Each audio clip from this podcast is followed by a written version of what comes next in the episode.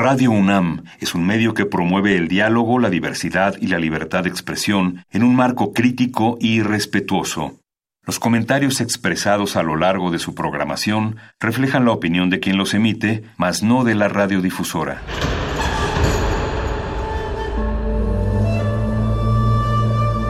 Un templo para la apreciación del ser mediante el sonido. mediante el sonido. Para nosotros. El sol sale durante la noche. Nuestros gritos llevan la mesura del silencio. Y el descontento está lleno de baile y risas. A todo, incluso a nosotros, nos resistimos. La universidad Ustedes y nosotros somos la Resistencia modulada. Todos somos máquinas perfectas, antenas, dispositivos inteligentes. Somos la comunidad más grande de la historia. Somos la comunidad más grande de la historia. La tecnología es abrumadora. Aquí puedes usarla a tu favor. Resistor. Resistor.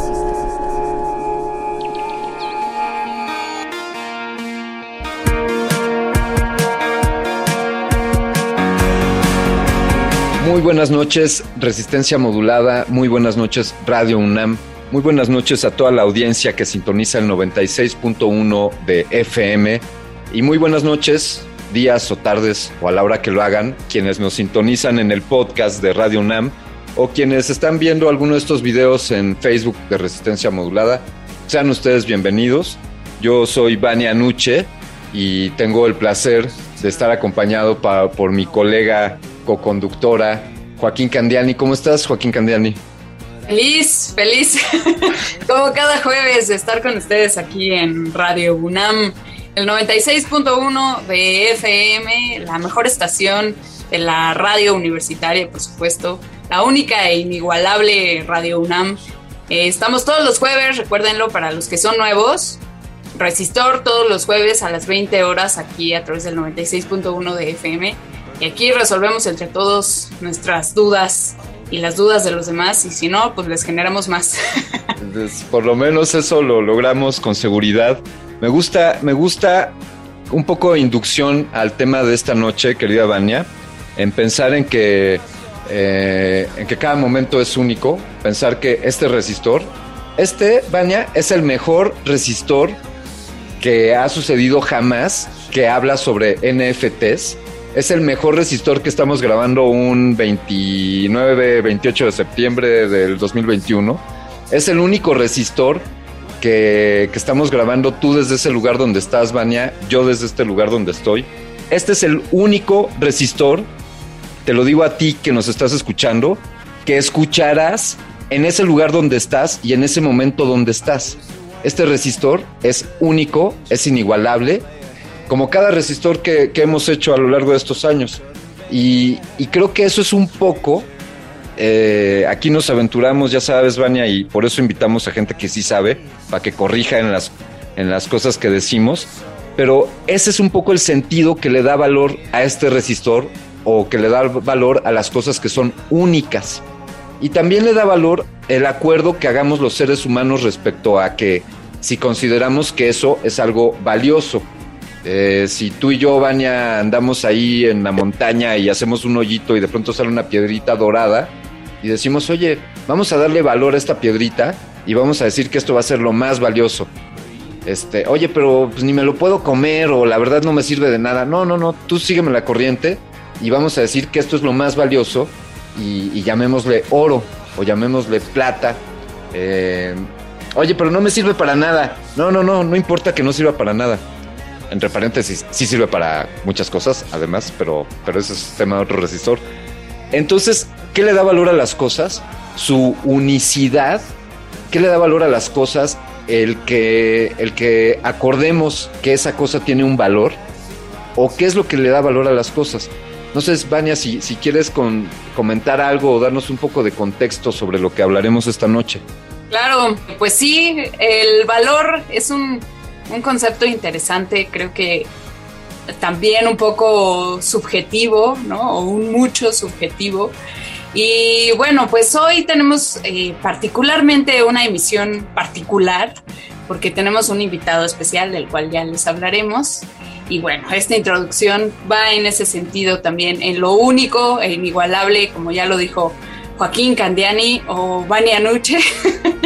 y bueno, aunque concebida para existir y palpitar para siempre en el espacio digital, Viva es una obra eminentemente pictórica, compuesta a partir de materia y animada por la propia mano del pintor Juan Carlos Valle.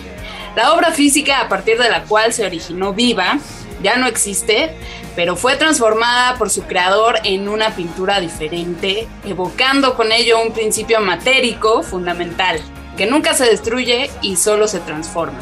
Así llegamos al tema que nos ocupa hoy, los NFTs, ya les diremos más detalles. ¿Qué es eso? ¿Cómo se come? ¿Cómo se cocina? Todos los detalles aquí en Resistor. Así que quédense.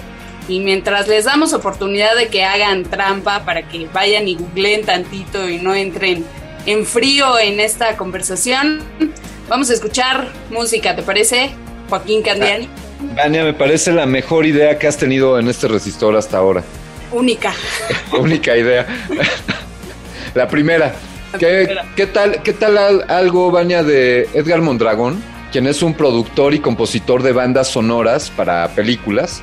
Y estaremos compartiendo música de este artista, de este artista mexicano esta noche aquí en, en la vieja R3 Resistor.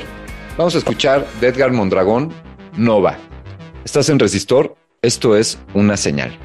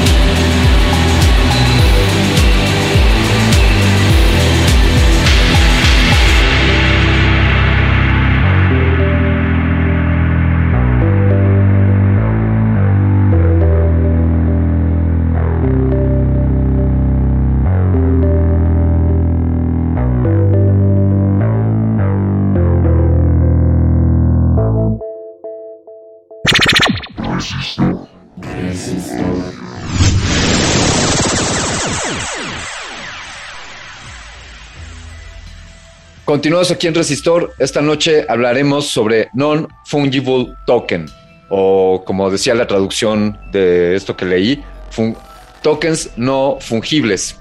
Eh, y no fungibles es como no intercambiables o, no este, repetibles o algo así. Y pues, ¿qué te parece que las redes, Vania? Órale, pues déjenos sus preguntas en redes sociales. Recuerden que estamos en Twitter como arroba R modulada y en Facebook también, Resistencia Modulada. Búsquenos ahí. En Facebook tenemos la colección de videos de nuestras emisiones por si quieren ver el streaming y conocer a nuestros invitados que son los importantes en estas emisiones. Se pueden echar por ahí ya un clavado a nuestro Facebook y ver nuestra colección de grabaciones. Y si no, pues quédense con nosotros en el 96.1 de FM y aquí escuchen, escuchen nuestra conversación mejor y pueden hacer otras cosas mientras está nuestras voces de fondo. La maravilla de la radio que nos permite hacer otras cosas mientras la escuchamos. Eh, algo que sin duda, Vania, bueno, tú, tú mejor que nadie sabe y aquí nos adornamos para nuestros invitados.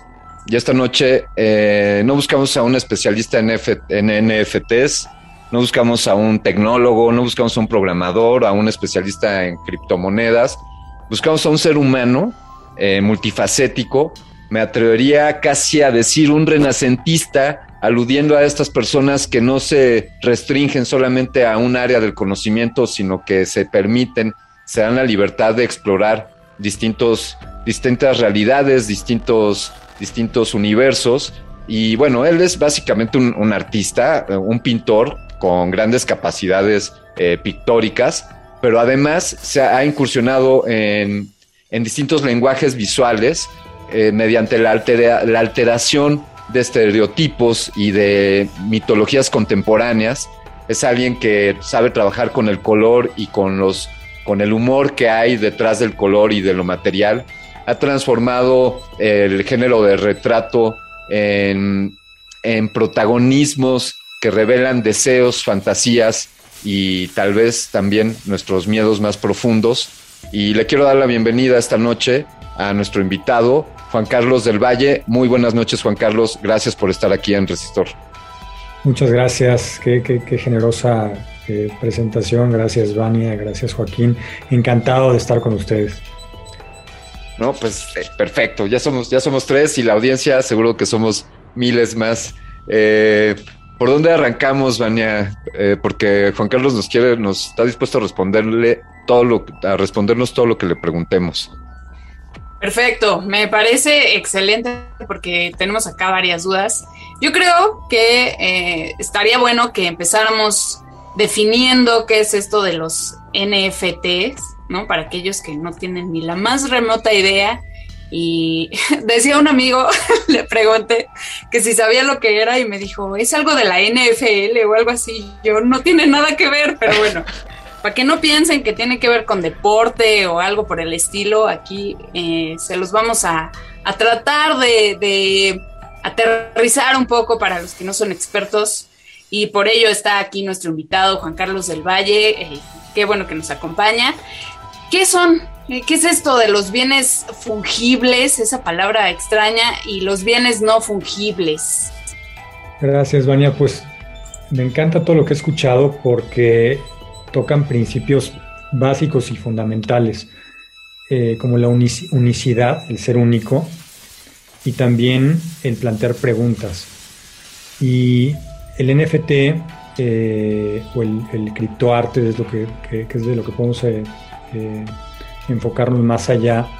si les parece que un NFT que puede involucrar cualquier cosa, eh, y que se puede encontrar su definición muy fácilmente en, en cualquier dispositivo y que sus siglas lo, lo definen. Son en inglés Non-Fungible Token, un token no fungible, lo cual le da esa unicidad. Y que, aunque algunas ocasiones me han presentado eh, como, como especialista, francamente no lo soy. Y no sé si lo haya además, porque es una cuestión novedosa. quien diga que es un, experto, pues probablemente es alguien que está conociéndolo y que tiene experiencia en torno a ello y que tiene un, un eh, tramo más largo que, que, otros de nosotros, pero se está escribiendo aún mucho de lo que, de lo que involucra. Eh, plantea en, en, cuestión de arte nuevamente una pregunta y es, ¿qué es arte? Así como como, como en, su introducción. No sé si hay respuestas, pero hay muchas preguntas en torno a, a los NFTs y el, el, criptoarte. Hablando del desarrollo del mismo, y porque vaya a decir la definición, pues todo mundo la puede buscar, puede encontrar que es un token, que es un, un token no fungible, eh, pero puedo hablar en, en torno a una experiencia que me, me ha ayudado a entender eh, de una manera didáctica y, y fácil el por qué y el para qué y tiene un sentido muy, eh, muy claro. La comunidad eh, de artistas digitales, de programadores, de animadores, de diseñadores eh, gráficos que, desarrollan y desarrollaban sus piezas y que las compartían como pues ahora mismo lo podría hacer, enviarte una, un, archivo y tú compartírselo a Joaquín o, o ponerlo en redes inmediatamente. Y bueno, y eso, ¿cómo se le puede dar un sentido, por ejemplo, de propiedad. ¿Quién es el dueño de esa pieza que está compartida por todos lados? ¿Cómo se puede vender y cómo puede eh, fungir alguien como el legítimo propietario? Pues a través de encriptar, la posibilidad de encriptar ese archivo y que alguien pueda adquirirlo y a través, de esa adquisición y de ese eh, eh, encriptamiento legitimar esa propiedad. Sí, todo el mundo la tiene, todo el mundo la comparte, pero es mía es el de, o es del que la compra. Esa es una de las grandes, grandes ventajas de, del criptoarte, ¿no? Y de, para toda esta comunidad eh, de artistas digitales, de la cual eh, comienza eh, todo este, toda esta dinámica. En, en, torno a la criptomoneda, bueno, pues es un tema amplio que todos hemos escuchado desde el Bitcoin, desde lo que, cómo arrancó, lo que valía es otro de los puntos que tocaron hace un momento, ¿no? Y lo que decía, me recordaba inmediatamente lo que decía Oscar Wilde, todo el mundo sabe el precio de las cosas, pero no el valor de ellas, ¿no? Y entonces, pues, eh, eh, vemos a diario eh, noticias en torno a, a, la volatilidad o, a la, o, a la, o, a la, o al valor de estos tokens, de, esta, de, esta, de la criptomoneda y, y, su función en la, en la economía misma. Una de las eh, posibilidades que daba todo esto era adquirir estos tokens, estos archivos eh, de arte desde también la criptomoneda, aunque no es exclusivo y se han podido adquirir en todo tipo de monedas, en las, monedas tradicionales. Otra, otra función, otro efecto del por qué surgió pues, todo este movimiento, pues es ese, un sistema preponderante del arte que todos conocimos y que todos hemos visto en, en los museos y que a, mi manera de ver cumplía un ciclo, un ciclo en el cual íbamos al museo y, decíamos otra vez lo mismo, ¿por qué otra vez nos están eh, planteando lo mismo? Y había una comunidad alterna que no dejaban entrar necesariamente a este sistema y que planteó un sistema paralelo, que planteaba, bueno, esta posibilidad de poder legitimar al propietario de, lo, de, las piezas que ellos hacían, certificar la obra a través de esta tokenización y de esta certificación de la obra, que al ser único no se puede reproducir, imitar, copiar, eh, etcétera. Y a la vez eh, plantea también beneficios como el, hecho de las regalías. Eh, cuando se revenda este, esta pieza, queda estipulado que para el autor habrá un, porcentaje ya estipulado y regulado en torno a unas regalías. Se desprende toda una, toda una cuestión, toda una cantidad de preguntas, y eso es lo que a mí más me atrae. Plantea nuevamente la pregunta, ¿qué es arte? Que finalmente se planteó en el ciclo previo y se plantea en cada ciclo, y que surge todo tipo de reflexiones. No sé si hay respuestas, pero hay preguntas, que es lo que me ha encantado cómo han introducido este programa. Y bueno, pues platiquemos. Es, es fantástico, es fantástico, Juan Carlos, que, que este, por favor entiéndeme, que te lo digo con, con todo el amor y con todo el respeto, que, que, te dediques a algo que no sabemos qué es, ¿no? Que, que, no podemos, que no podemos definir el arte, por ejemplo.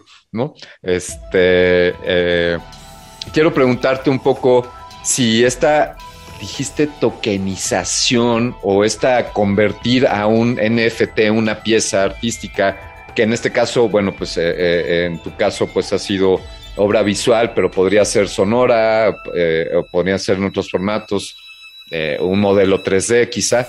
esto sería el equivalente a un certificado de autenticidad, como, como era otrora y por ahí ya me salen otras preguntas de los certificados de autenticidad. Yo no sé si todos los artistas cuando están creando están pensando en darle autenticidad. Y que nos ilustraras un poco cómo, cómo es el proceso para que un artista pudiese eh, encriptar o proteger su obra eh, con, esta, con esta tecnología de, los non-fungible tokens. Es, es, es eh, en efecto una de las, de las posibilidades y de las eh, soluciones que trae todo esto y es la certificación.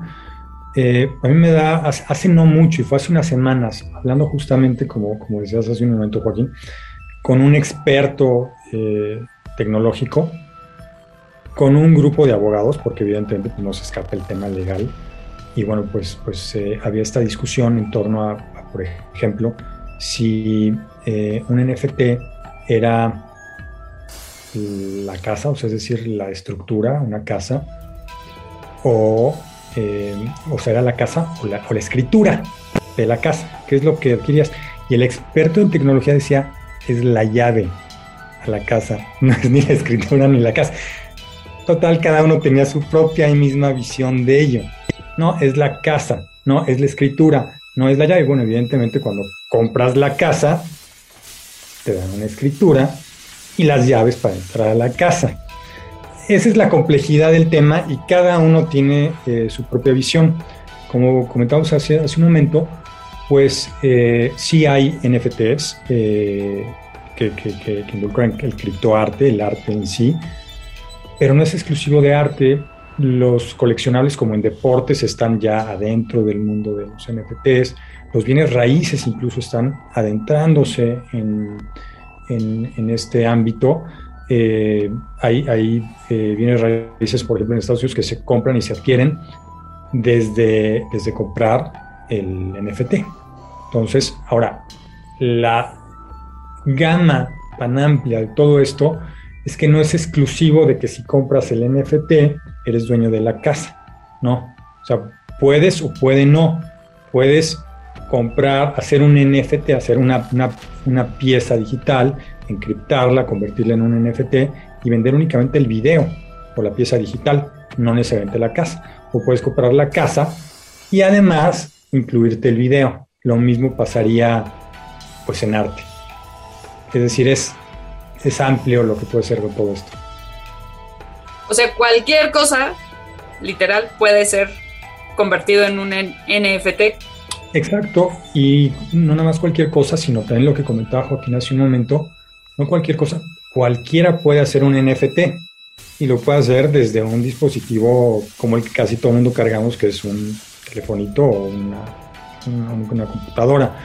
Esos son los alcances y es la nueva, también otra de las otras preguntas, pues si todo el mundo puede hacer una pieza, sustentarla como una pieza de criptoarte, ¿eso es arte o no?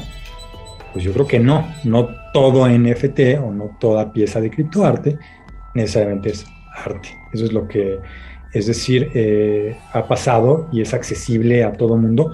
Pudiéramos hacer un NFT de la conversación que estamos teniendo o terminando esta conversación tomar el, teléfono, hacer cualquier idea eh, o aplicar cualquier eh, pensamiento, idea creativa y seguir los simples pasos que eh, a seguir ante una de las plataformas que ofrecen el encriptar una de estas piezas y ponerla en venta. Todo mundo, es decir, si ya en el ciclo anterior nos dijeron, todo mundo es un artista, todo mundo tiene derecho a cinco minutos de fama y lo hemos vivido, lo estamos viviendo, porque eso es real, todo el mundo ya tiene el micrófono, todo el mundo eh, tiene su audiencia, el tema eh, más allá de los influencers, pues todos vivimos así, pues este es un siguiente paso en el cual, pues sí, todo el mundo puede hacer una, pieza de cripto, todo el mundo puede eh, ostentar como como un criptoartista o como un eh, creador o como, o como simplemente un, un, actor dentro de la escena y hacerlo de la manera más simple. Hay que simplemente entender el lenguaje, que tiene un lenguaje eh, y tecnicismos, pero que son de lo más accesibles una vez que uno sigue los pasos y entiende el, el cómo funciona. Pues sí, todo el mundo lo hace, lo sube eh, a través de estas plataformas eh, que son conocidas y que son de acceso a, todo el mundo, aunque se están saturando cada vez más y más por lo mismo, y ponerlas a la venta.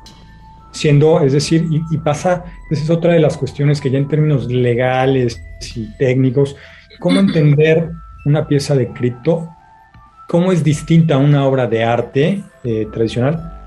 No, realmente es, es lo mismo pareciera que son muy distintas, pero involucra los mismos derechos, involucra la misma dinámica de entendimiento a, una obra de arte. Qué maravilla que, estemos en, esta época, bueno, quizá en todas, en la que, que, me acredita para, para, ser autor de una o de otra cosa, para que me acredita para ser escritor, quién dice que sea un cantante, quién, quién dice que sea un conductor de radio, eh, qué bueno que no hay ninguna regla y que por eso, Vania, estamos aquí haciéndole aquí al, este, dicen por allá los paisanos del norte, fake it until you make it. Eh, algún día quizá te salga, eh, quizá nos salga bien, al menos a mí, un, programa de radio. Em, qué buena reflexión nos invita a hacer Juan Carlos del Valle. quiero agregar algo respecto a el tema de la propiedad y solo dejar este comentario para que mandes una rola, Vania, pero el tema de la propiedad, eh, por ejemplo, en la pieza que hace Juan Carlos y que, puede vender gracias al NFT y, le compran la pieza, le compran la llave y el NFT, el certificado y todo. Y nosotros, saludos Mark Zuckerberg, porque nosotros vamos a subir este material a Facebook. Por una parte, el audio lo estamos lanzando por la frecuencia modulada, que está restringida, vaya, que está regulada por el gobierno. Nosotros operamos en una frecuencia que está abierta, es una concesión a la Universidad Nacional y somos una radio libre. Eh, podemos hablar de estos temas, eh, es sin fines de lucro y estamos compartiendo esto, eh, ya sin cuestionar si esto es artístico o digno más o en mayor medida. Lo que quiero decir es que lo estamos compartiendo en la frecuencia modulada para quien pueda sintonizarnos en el FM. Sin embargo, la pieza que vamos a poner en el Facebook, si tú nos estás viendo y escuchando en Facebook, en las letras pequeñas de esa red social, ese señor dice que esta pieza le pertenece a él o a esa empresa y nos está dando el derecho a todos los que somos usuarios de esa red social a poderla ver. Entonces, no, no quiero andar más en ello, Vania, es algo para en qué pensar y por favor ponte algo de música, ya no me dejes que me ponga tan, tan denso, por favor. Estás muy grumpy. a propósito de esta conversación, digo, de esto que mencionas de Zuckerberg y su eh, obsesión con los monopolios, hay una conversación al respecto en Resistor y la pueden encontrar en nuestro podcast. Láncense por allá www.radiopodcast.unama.mx.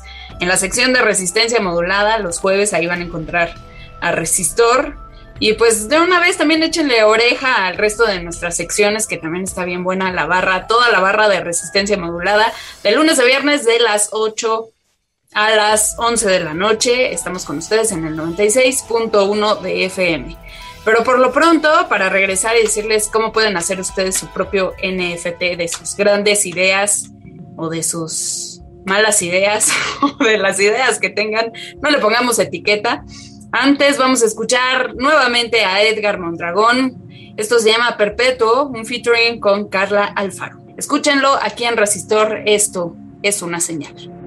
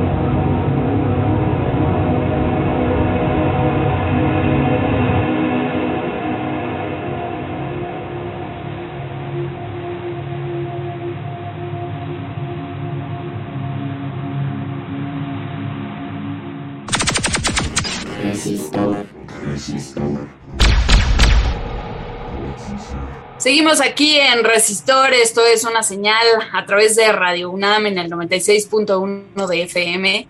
Estamos hablando sobre los NFTs, esos misteriosos eh, bienes no fungibles. Qué palabra tan rara, pero bueno, les vamos a dar algunos ejemplos porque no solamente ocurre esto de los NFTs, no solamente ocurre en el arte, en el arte pictórico específicamente, eh, también, por si ustedes tienen ahí las ganas de crear su NFT y poner a su, su tweet más memorable, convertirlo en un NFT, pues sigan el ejemplo de Jack Dorsey uno de los creadores de la popular red social Twitter, justamente, quien vendió su primer tweet por un valor superior a los 2.9 millones de dólares. Qué ridiculez, perdón, perdón, tenía que decirlo. Vania, bueno, si esos 500 mil dólares que me decías que no sabías en qué, en qué gastarlos, pues podrías comprar el famoso meme de, de Nayan Cat, eh, es un GIF que fue vendido en esa cantidad, en 500 mil dólares, en el año 2011. Y aquellos eh, lo, recordarán ustedes quizá porque es sobre un gatito con un cuerpo de galleta volando. Entonces, Vania, ya sabes en qué invertir tus 500 mil dólares. Ya, ahorita ya, ya los compré. y otra subasta de una obra de arte digital que fue realizada por la casa Christie's recaudó 69 millones de dólares. Esta pieza fue creada por el artista Mike Winkelman, que también es conocido como Beeple. La famosa cantante colombiana Shakira, uh, Shakira, lanzó una producción de cuatro audios llamado La Caldera y se estima que en su primer día de venta logró recaudar cientos de miles de dólares y se anunció que parte de este dinero se donaría a su fundación, a la de ella misma, pies descalzos para construir una escuela en su natal Colombia. Así que ahí está, otro ejemplo de los NFTs. Y continuamos esta extraordinaria conversación con este pintor contemporáneo, artista y, punta de lanza en el mundo del NFT y la, el arte en, nuestro país, Juan Carlos del Valle.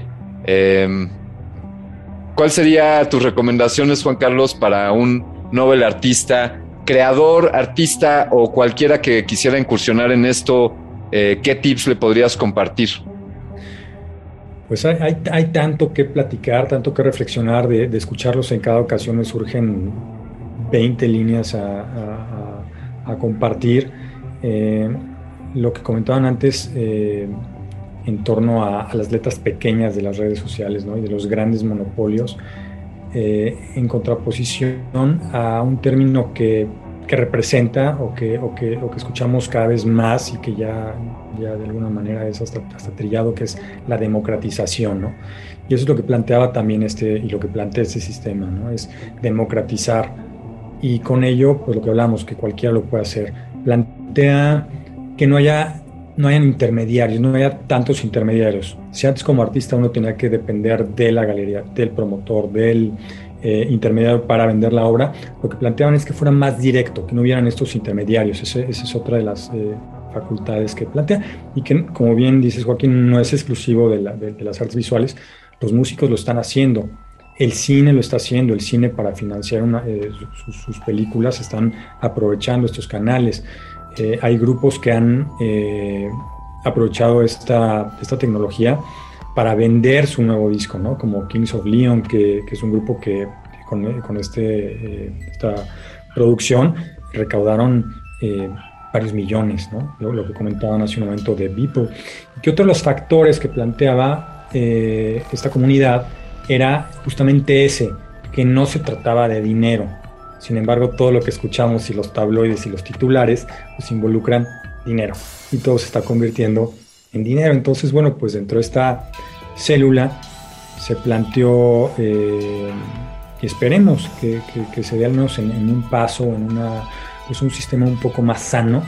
Sin embargo, bueno, pues en el momento en el que hay dinero involucrado, en el momento en el que el mercado toca eh, todo esto, y también lo que nos caracteriza al ser humano pues empieza a convertirse y a transmutar en, lo que generalmente ya conocemos.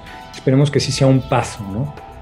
En eso y que con ello, más allá de, estar en manos eh, de la tecnología, que es finalmente una de las grandes, otra de las grandes preguntas de todo esto, estamos viendo, estamos viendo una época en la cual pareciera, y me, me atrevería a afirmarlo, que la máquina ha triunfado, que la, la máquina ha triunfado sobre el ser humano y esa es otra de las grandes preguntas de, todo esto.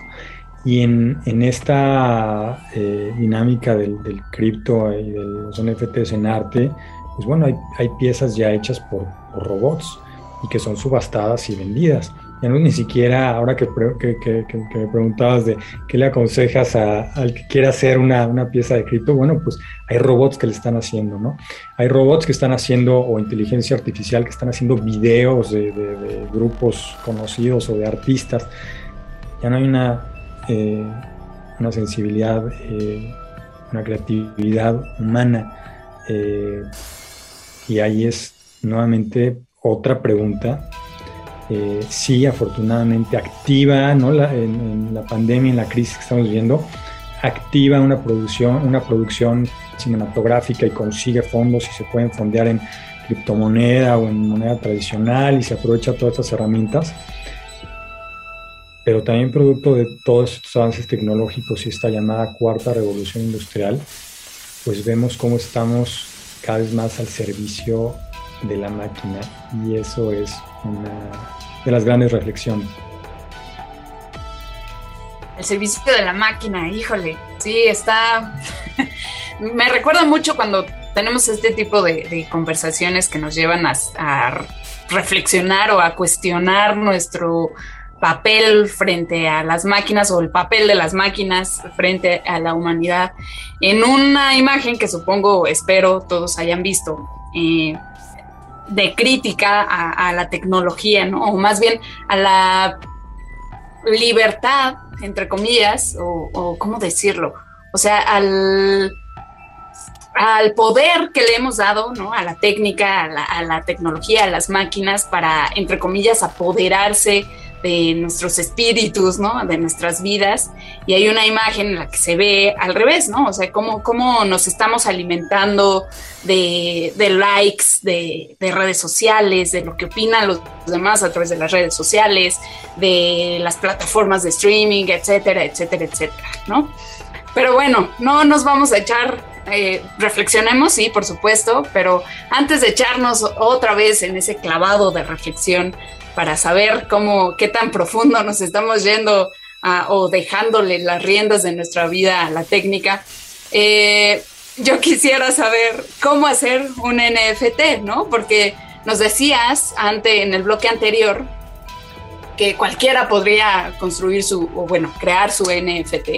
Y en tu caso en particular, pues ya al inicio de nuestra emisión platicábamos de tu obra viva, ¿no? Y que se se tradujo o bueno, la transformaste a, una un formato distinto, ¿no? Y eso se convirtió en un NFT que después se vendió. Con base en tu experiencia, cuéntanos cómo se genera, cómo podemos nosotros generar un NFT. Es decir, ¿tenemos que descargar una aplicación a nuestro celular o cuál es el proceso? Pues eh, en la introducción de Joaquín, que eh, sigo, sigo disfrutando, eh, menciono el término eh, renacentista, que remite de alguna manera pues, al pasado. Y yo, yo estudié pintura, pintura, pintura a la vieja usanza, como se enseñaba hace siglos, de maestro en alumno y se iba transmitiendo toda esa, toda esa enseñanza, toda esa técnica.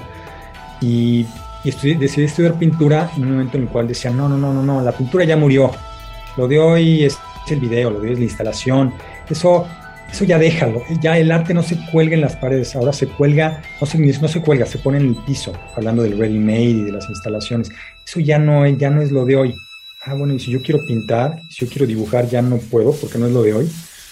Bueno, bueno, si quieres pintar, bueno, pero exprésate, ya no es importante eh, aprender una técnica, aprender a dibujar, eso ya es cosa del pasado. Esos son parte de los discursos cíclicos que van eh, pronunciando y van vendiendo y muchos van, van comprando. Yo crecí amando la pintura, amando a los viejos maestros y estudié pintura a la vieja usanza.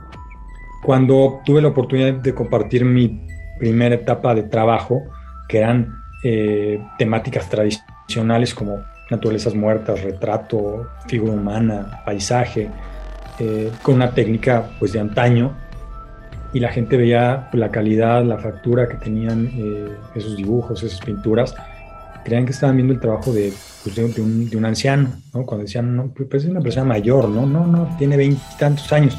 Pues cómo, no, bueno, está fuera de época, está fuera de eso, está pasado de moda, eso ya no es, no sé qué. Bueno, de tener esas bases y esa, esa estructura me, me ha permitido explorar la pintura y llevarla desde procesos como a mí me parece que tiene que ser desde procesos eh, interiores y personales, a la pintura de hoy, a la pintura contemporánea, a la pintura de nuestros tiempos, y, finalmente dar la oportunidad de seguir explorando esas temáticas y que sigue teniendo esas, posibilidades. Bueno, sí, Juan Carlos del Valle sí es un pintor contemporáneo, sí, sí es pintura actual, sí es pintura, bueno, es una nueva figuración, sí, sigue planteando desde la pintura eh, preguntas nuevamente. Eh, pero bueno, lo de hoy es la instalación, lo de hoy es el video, el video ya sustituyó la pintura. Este. A partir de discusiones que tuve con un buen amigo que está en medio del cine, obsesionado con los NFTs y que fue a través de él que los conocí, y que como buen amigo no, no, coincidimos en nada, discutimos divinamente, eh, sembramos desde esas discusiones quedó sembrada una posibilidad creativa. Posteriormente me presentó a, un artista del cripto que venía de este origen de, del, diseño y de, la animación y, que está teniendo eh, éxito desde, desde, sus piezas y desde todo lo que plantea este sistema y conocer más al, medio. Y en un momento tenía hecha la pieza. Eso es la, la posibilidad que ofrecen las herramientas de hoy en día y sin dejar de hacer lo que yo más amo, que es pintar. Era una pieza pictórica, yo trabajé una pintura y a través de un dispositivo que, como casi todo el mundo tenemos, tuve la posibilidad de convertir la, pintura en una pieza digital, animarla y sonorizarla. Era una pieza muy pictórica, muy matérica. Eh, sobre un fondo blanco había una, materia pictórica gruesa que, eh, puedes eh, asemejar un corazón y que ese corazón podía palpitar, podíamos verlo, escucharlo, palpitar, como si fuera el corazón de una pintura, como si fuera un llamado al corazón a latir más en una época en la cual, eh, en esta pandemia, más hace falta, ¿no? Acercarnos más al corazón y bajar, eh, bajarnos más de la, de la cabeza, ¿no? Y del miedo. Así que estaba hecha una pieza. ¿Cómo? En un momento, como se las platico. Y en ese segundo, curiosamente, porque así es la vida, pues una casa de subasta, la más importante de, de, Latinoamérica, tocando la puerta y diciendo, queremos hacer una primer subasta con una pieza de, de criptoarte, un NFT, queremos subastarlo. Habían tenido los ejemplos, como bien mencionaron, de, de Christie's, de Sotheby's, que habían vendido en millones eh, estas piezas. Y teníamos esta, eh, este escenario ante el cual, como bien decían en un principio, pues poca gente sabe que es un NFT. Y en una crisis económica y en una crisis de todo tipo como la que estamos viviendo, eh, ante la cual, bueno, pues hay la posibilidad de subastar un NFT, pero ¿quién sabe qué es un NFT? ¿Quién va a entender? ¿Quién va a querer comprar algo que todo mundo lo, puede encontrar en la red y tenerlo guardado en mi celular o en mi, o en mi computadora? Y vivir la, la experiencia y decidimos eh, recorrerla y empezar a tener un lenguaje en común, un lenguaje eh, la misma casa de subasta con los eh, técnicos y expertos en tecnología eh, de la plataforma en la cual se iba a hospedar ese NFT, encontrábamos, tanto desde el que había hecho la pieza, como los expertos en arte, en el mercado del arte, como los expertos en tecnología, y empezar a descifrar y hacer una estructura para para desarrollar todo esto. Uno de los, de los puntos fundamentales será informar o formar a la gente, porque pues, ¿quién sabe qué es un NFT? Aún los coleccionistas de arte, cuando les hablabas de un NFT decían, no sé qué es eso, o bueno, sí creo que sí oye algo, pero, pero, pero bueno, este, pues, qué interesante. es decir, no necesariamente estaban involucrados en, en adquirir o o en ampliar su colección artística desde archivos digitales. Así que había que pensar fuera de la caja, pensar en, además de cultivar, formar un, grupo de coleccionistas eh, propios, enterar y saber que, que podía interesarse en una de estas piezas y estar fuera de alguna manera de lo, de lo que conocíamos. Y así fue. Eh, hubo la, la posibilidad de, de fluir en ese sistema y subastarlo. A diferencia de cómo generalmente funciona, porque como les platicaba, lo que busca este, este, este sistema, este medio es tratar de evitar intermediarios, pues bueno, sí, la casa de subasta era, es un intermediario de alguna manera. Pero bueno, también las plataformas ante las cuales se encripta estos archivos digitales, pues también es un, también es un intermediario. Es decir, este, como les decía, de alguna manera sí hay un paso, pero siguen habiendo muchos de los parámetros eh, conocidos. Eh, yo tuve la, esta experiencia particular, ante la cual incluso pues, la casa de subasta no aceptaba pago en criptomoneda, sino en pesos mexicanos, y se vivió de esa manera la experiencia. ¿Cómo pudiéramos o cómo pudiera hacer cualquier persona eh, un, un, NFT? Bueno, pues eh, primero saber qué quieren hacer, o bueno, o ni siquiera, porque pueden hacer cualquier toma con cualquier dispositivo. Yendo a lo más básico, inmediato, hablando de esa improvisación, porque, insisto, hay un medio eh, al cual respeto de, de, criptoartistas que vienen de ese medio de animación, de, diseño y que hacen piezas realmente atractivas y que desde ahí se desprende todo esto y que, desde, y que además ya tenían un rato eh, ellos subastando y vendiendo sus obras que era una de las cosas que me decían, bueno, eres el, no eres el primero, ya se han vendido muchos NFTs de artistas incluso latinoamericanos. Bueno, correcto, es la primera vez que una casa de subasta latinoamericana decidió subastar un NFT y yo fui el invitado para hacerlo. Fue la, primera eh, ocasión en la que, en la que se hacía un ejercicio de ese, ese tipo, ¿no? Pero había esta comunidad ya que venía arrastrando, eh, explorando y abriendo espacios y a la cual eh, respeto mucho y que no, no, no son necesariamente improvisados y que no necesariamente respetan al que quiere subirse de manera inmediata o improvisada a lo que ellos han venido construyendo. Incluso en el medio pictórico, como decía Joaquín, yo, yo trabajé una pieza desde lo que amo y desde lo que hago, que es la pintura, pero para que viviera en el ambiente digital. No tomé una pieza que ya, que ya había trabajado y simplemente la digitalicé y la subí y la encripté. O la otra, lo que ya tenía y lo manipulé y la subí. No, fue una pieza creada para ello y que la pieza pictórica la transformé para que simplemente se entendiera de una manera clara que la única que, existía era ese archivo digital. En esta cuestión, en esta, en esta, en esta subasta, también estipuló que era una pieza única, que aunque como decíamos es lo que caracteriza a un NFT que sea único, y es lo que, lo que se insiste mucho, es único, se pueden hacer ediciones múltiples, lo mismo que en un grabado, lo mismo que en el arte. Puede ser una, una edición de 10, de 100, de 1000, de 3000, de, es decir, lo mismo podría pasar también con los NFTs. Podría haber hecho una pieza y decir, bueno, es la 1 de, de, 100 y vamos a venderlo de tal manera y el precio es tal. Y, es decir, es muy amplio lo que se puede hacer en todo esto. Entonces, ¿cuál es la manera más accesible y directa?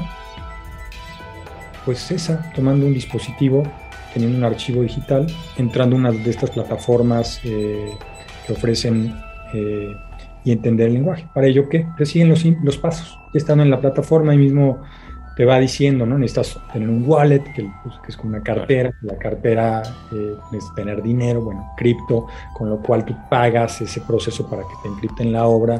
Una vez encriptada, ya en, en, en, en línea, por decirlo, se puede eh, vender. Juan Carlos, ¿dónde puede nuestra audiencia, eh, dónde puede nuestra audiencia conocer más sobre tu trabajo, seguirte? ¿Estás en redes sociales? ¿Tienes un sitio web? Por favor, algo para compartir a quienes nos escuchan.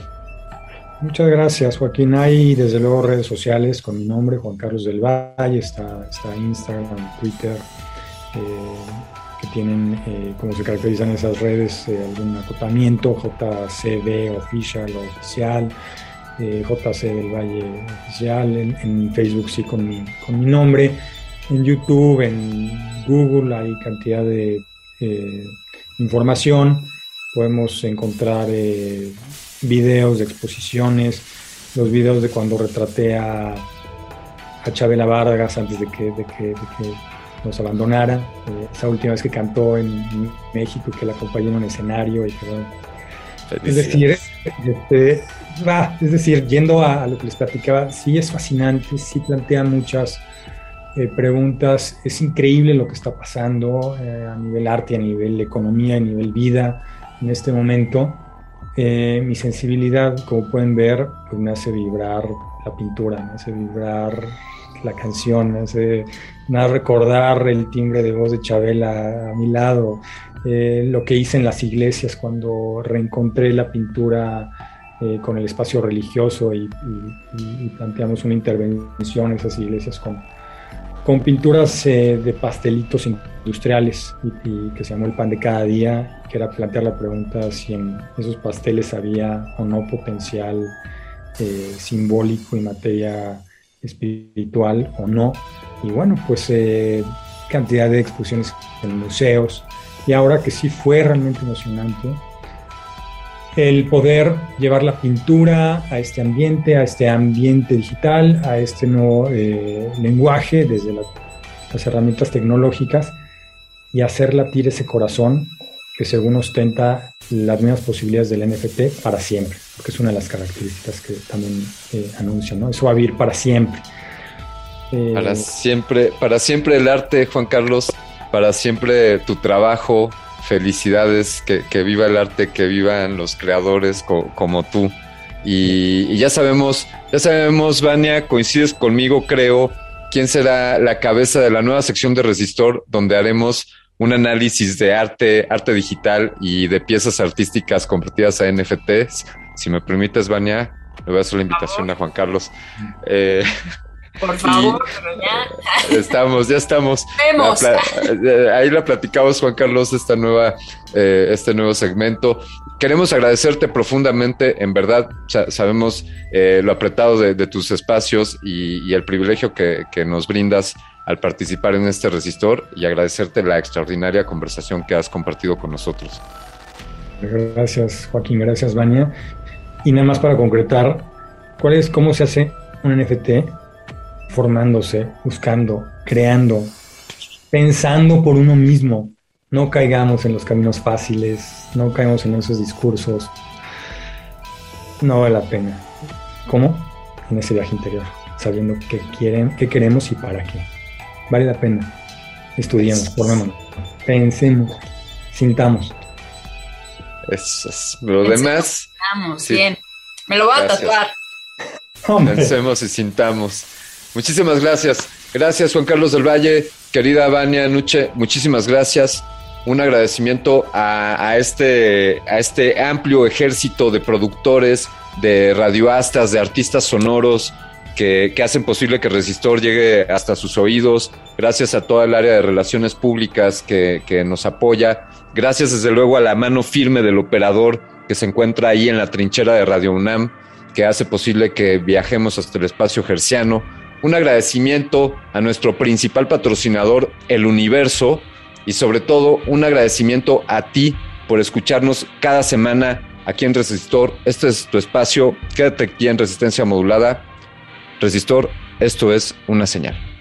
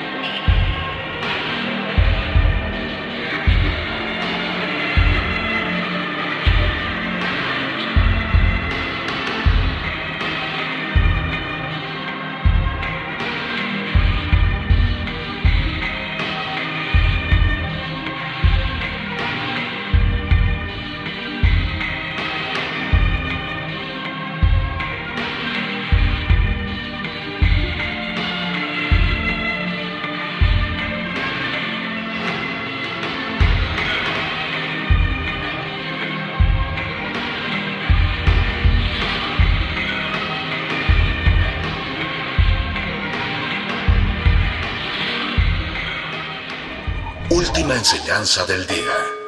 Siempre hay que mirar las cosas desde el lado positivo. Si no lo hay, descarga la actualización. Descarga la actualización.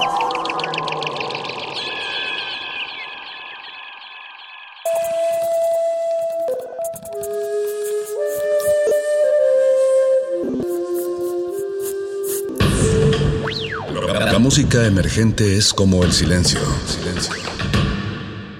Presente a nuestro alrededor. Pero audible solo para quienes tienen disposición de escuchar. Como todos, en este campo de cultivo. Cultivo de ejercios.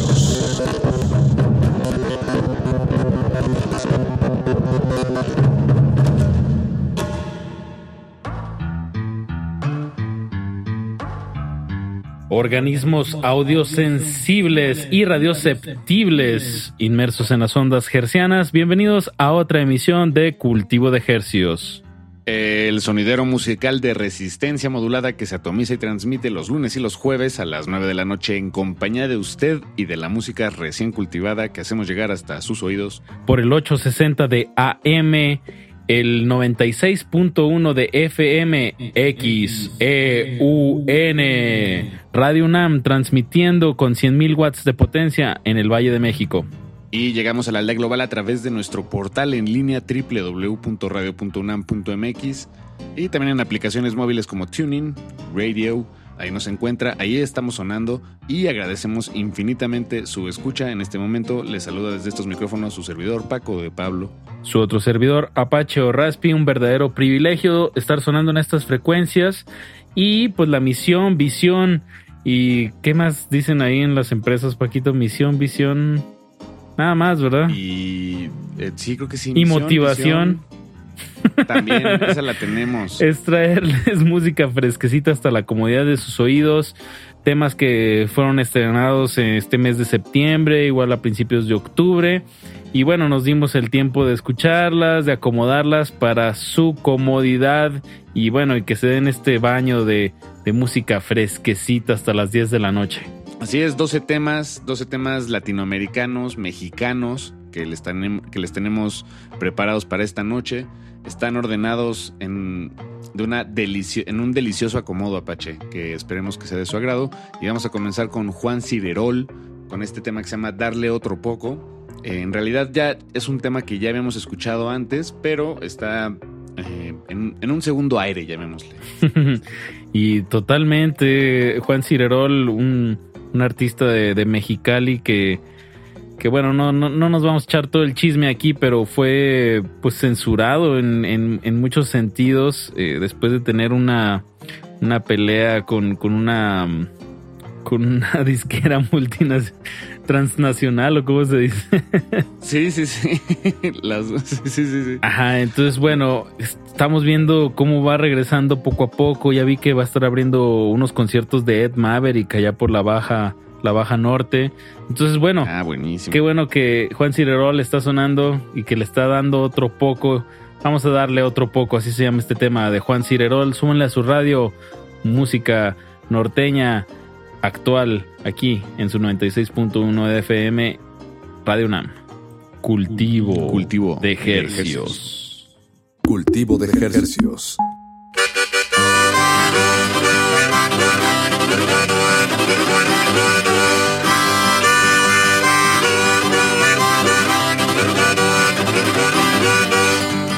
Yo me siento muy alegre de estar a tu lado simplemente otra vez y salir de vez en cuando a la luz y recordar que aún puedo volver. No hay forma de que me olvide de tu rostro. Solo quiero que te animes a darle otro poco. Así que vente conmigo otro rato, ya verás que la pasaremos bien.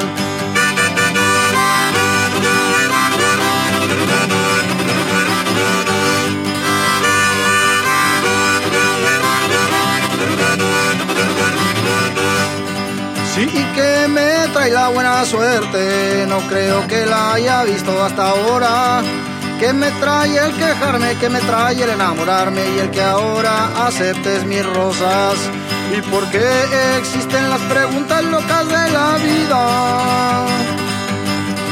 Solo quiero tratar de tener otra salida. Así que vente conmigo otro rato, ya verás que la pasaremos bien.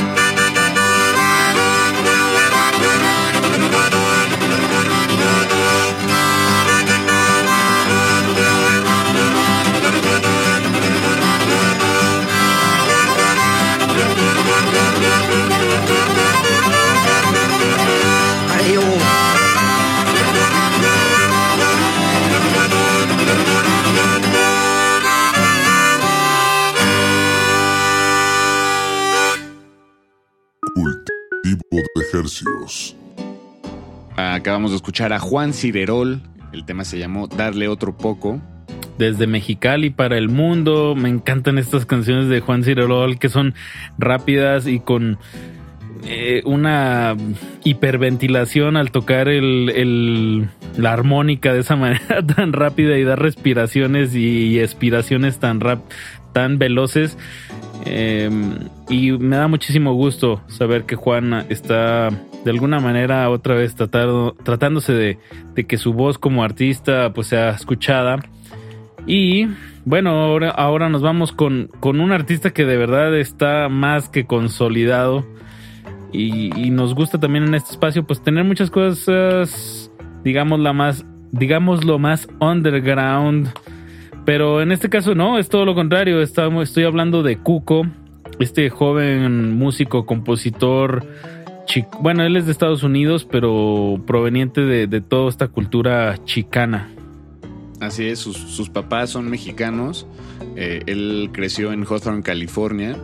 Y él en realidad viene de, o sea, sus orígenes musicales, por así decirlo, vienen de la escena del punk y el hardcore, pero en algún momento se, se se trapeó. Dio una vuelta, dio una vuelta en U. bueno, no sé si en U, pero este, a la derecha, 90 grados. Sí, como, como un artista chicano, la, la canción empieza en inglés, luego se va a español y digo, no esa manera de, de echárselas a perder, pero también entra con un cumbión muy sabroso por ahí.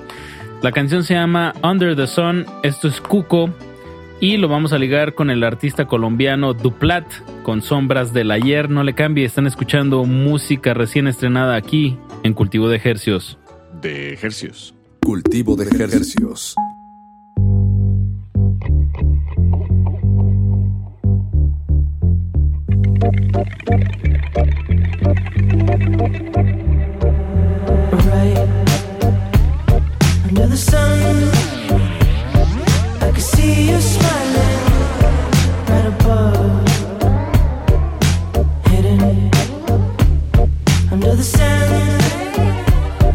I can see you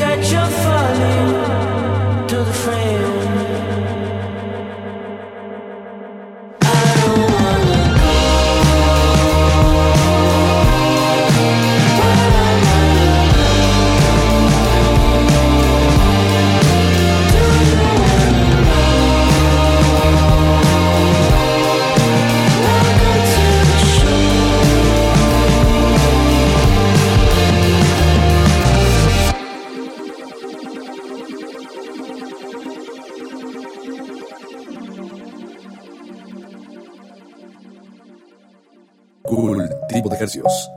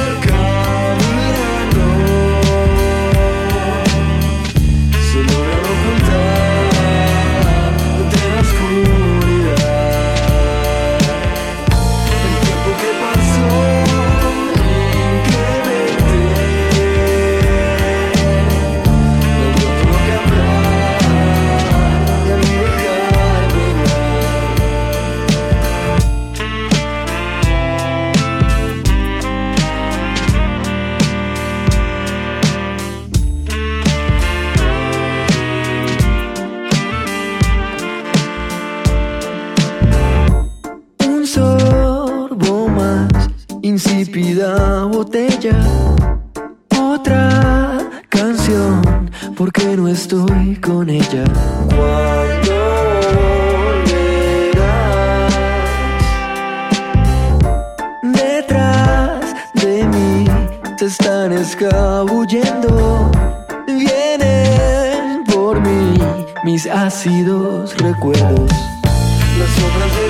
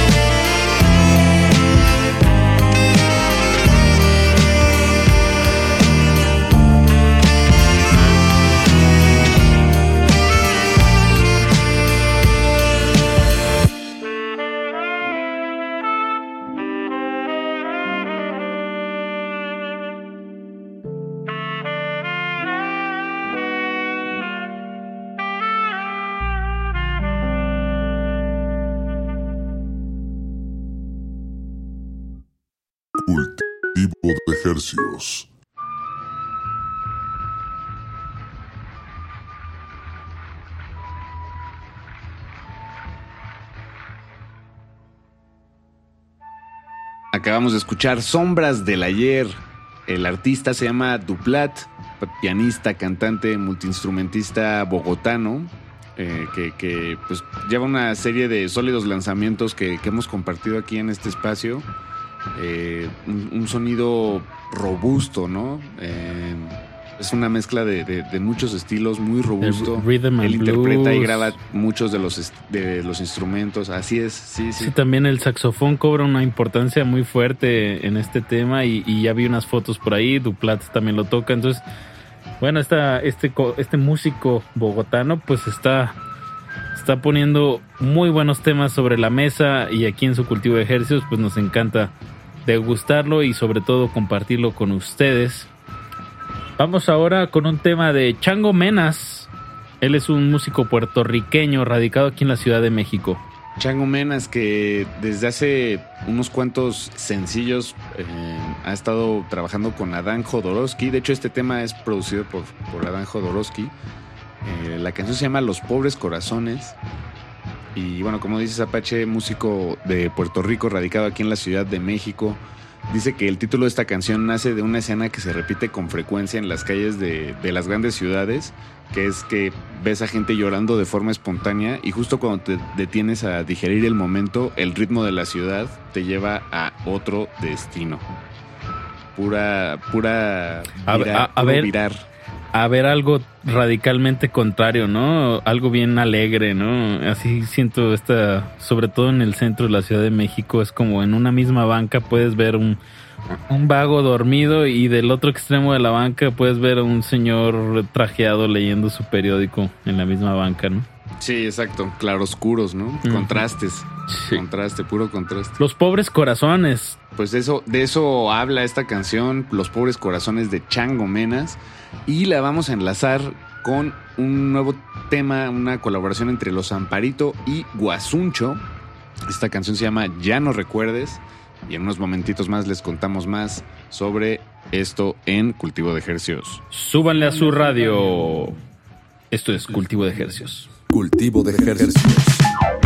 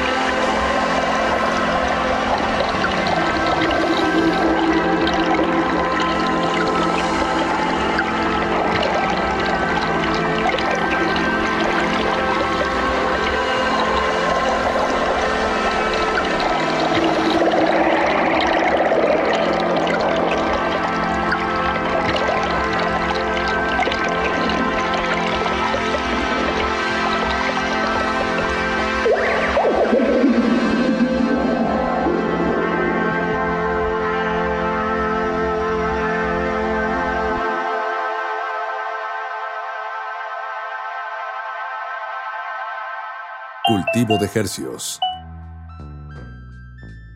Acabamos de escuchar de Los Amparito en colaboración con Guasuncho. El tema se llamó Ya no recuerdes. Antes de eso escuchamos a Chango Menas desde Puerto Rico con su tema Los pobres corazones. Y bueno, lo que acabamos, lo que acaba de dejar de sonar, pues es un, un proyecto Los Amparito que ya tiene más de 10 años y es una una reinterpretación de, de ciertos folclores mexicanos en, en es como si estuvieran embrujados y te hipnotizaran, ¿no? No, no Sí, sé cómo describirlo de otra manera. güey. Sí, sí, a mí siempre me ha, me ha parecido que es una producción fantasmagórica. Suena espectral, algo ahí atrapado entre, en- entre dimensiones, este, pero con un profundo folclore mexicano. Suena también a las, las carreteras de, pues, de todo el Bajío, ¿no, Apache? sí, Los Amparito, un proyecto de Carlos Pesina, él es de Guadalajara, de Tlaquepaque exactamente. Y bueno, tiene distintos proyectos, pero bueno, este es, este es uno de ellos. Y en, esta oca- ocasión colaboró con Guasuncho, él es de Argentina. Se llama Iñaki Subieta. Un proyecto más hacia la electrónica, pero bueno, es- da gusto escucharlo pues eh, aquí en- insertado en este formato de voces fantasmales con mucho eco y sí. pues Paquito, creo que vamos casi a la mitad de este programa de cultivo de ejercicios, entonces creo que es un buen momento para dar esa vuelta de, claro oscuro, o más bien de oscuro a claro. Y vámonos con un tema muy brilloso, bueno, con un bloque muy brilloso. Eh, me refiero al tema de la era de Gómez en colaboración con Pilar Pascual. El tema se llama Taba. Eh, la era de Gómez es el proyecto de Gonzalo Pascual. Él es de Argentina, pero se vino a vivir acá a la Ciudad de México desde muy niño con su familia. Y, y bueno, van a escuchar este, este pop de ese, de ese que, que se pega como un chicle en la suela de tu, de tu mente. Tal cual. Y lo vamos a ligar a, a la IDE. Ella es de, de Cuernavaca. No, de, Tepoztlán, sí, de Tepoztlán. Morelos. Así es. Y nos trae este tema reggae que, bueno, se llama Sol. Entonces, bueno, venga, venga la luz en la oscuridad. Están en cultivo de ejercicios. De ejercicios. Cultivo de Hercios. Hola, ¿cómo estás? Eh, antes de que nada, muchas gracias por la invitación a esta nota. Y bueno, acá para contarte eh, un poco cómo surgió la canción con, con Pili. Lo que pasa es que Pilar Pascual es mi hermana. Eh, entonces hace mucho tiempo que queremos, que queremos hacer algo, ya que los dos somos como los únicos artistas de, de mi familia. Y, y bueno, en la búsqueda de, de cómo podíamos trabajar algo juntos, porque pues quizás son un poco géneros diferentes, pero logramos una adaptación entre los dos, una mezcla entre su género y el mío, y se logró creo con muy buen resultado, que es este pues una canción RB soul. eh, y bueno, no, para esta canción nos juntamos con Rafael Durán, que es el productor de este, de este proyecto. Justo Pili estaba grabando una serie allá en Argentina, pero vino para acá a México y decidimos por juntarnos en el estudio y ponernos a, a componerla rápidamente. Entonces fue como cuestión de una semana que se compuso la rola y, y nada, creo que al final eh, quedó un trabajo excelente. Este, y bueno, estamos muy contentos con todo el resultado que está teniendo, que ya la- eh, Spotify nos apoyó muchísimo, estuvo como en ocho playlists o nueve playlists de, de entre ellas novedades Viernes México, Latinoamérica, que son playlists con muchos, muchos oyentes, entonces ayudó muchísimo a levantar esa canción. Hemos tenido muchísima, muchísimo apoyo del- de, de los fans y bueno, em, pues ha ido muy muy bien, así que estamos muy contentos con, con este resultado.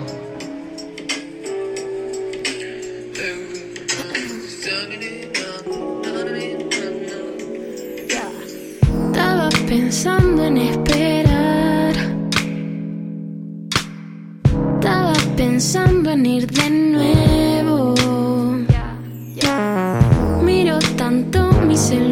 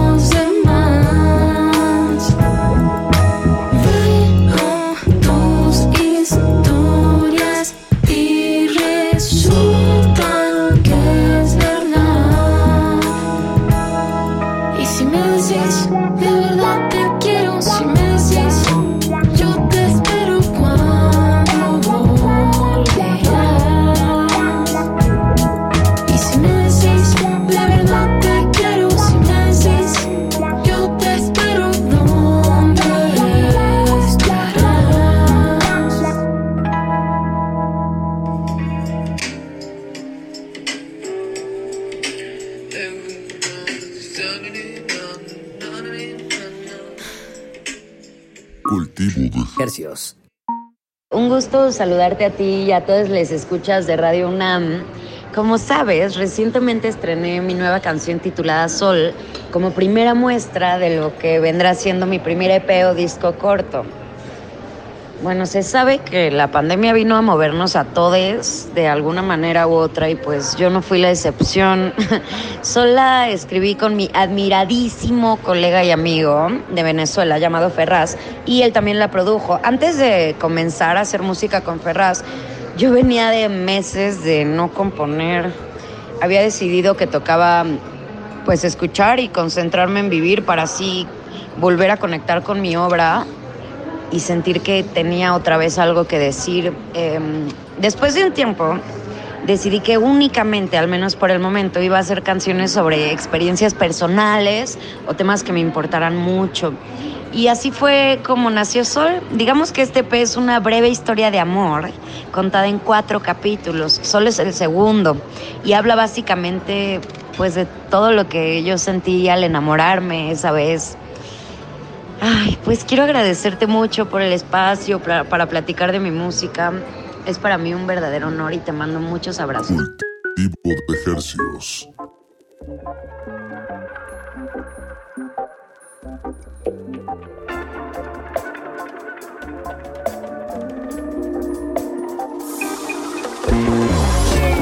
Cada que me miras se baja la tensión. Vamos suavecito pa' quitarle presión. Movimiento de cintura. Todos los males solitos se curan. Solitos se curan. Solitos se curan. Siento calor siempre que tú nadas mi piel. Mi corazón me dice que te vuelva a ver. Nada me cansa cuando me abrazas. El tiempo pasa, la conexión avanza. Quiero ser atardecer y dejarnos encender. Tus caricias son de mar y yo me dejo llevar. Me dejo llevar, me dejo llevar. Cada que me miras se baja la tensión. Vamos suavecito pa' quitarle presión. Con tu movimiento de cintura. Todos los males solitos se curan. Solitos se curan. Solitos se curan. Qué más rico como son. Cada que escucho tu voz. Si es que tienes lo que quiero yo. Siempre estoy lista para tu sabor. En tus ojitos de miel. Sabes, me quiero perder. me vas quitando todo el estrés cuando de esa manera me ves. Quiero ser atardecer y dejarnos encender. Tus caricias son de mar y yo me dejo llevar. Me dejo llevar, me dejo llevar.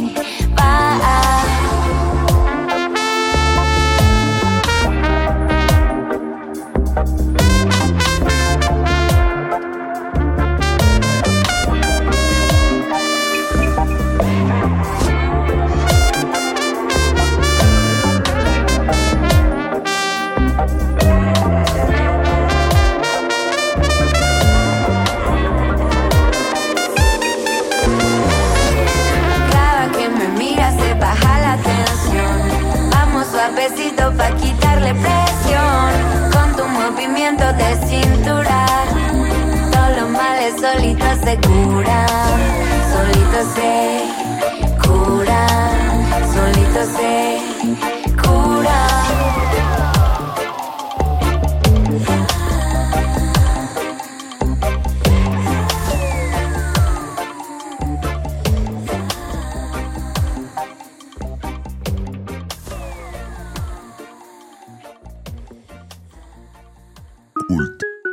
de ejercicios.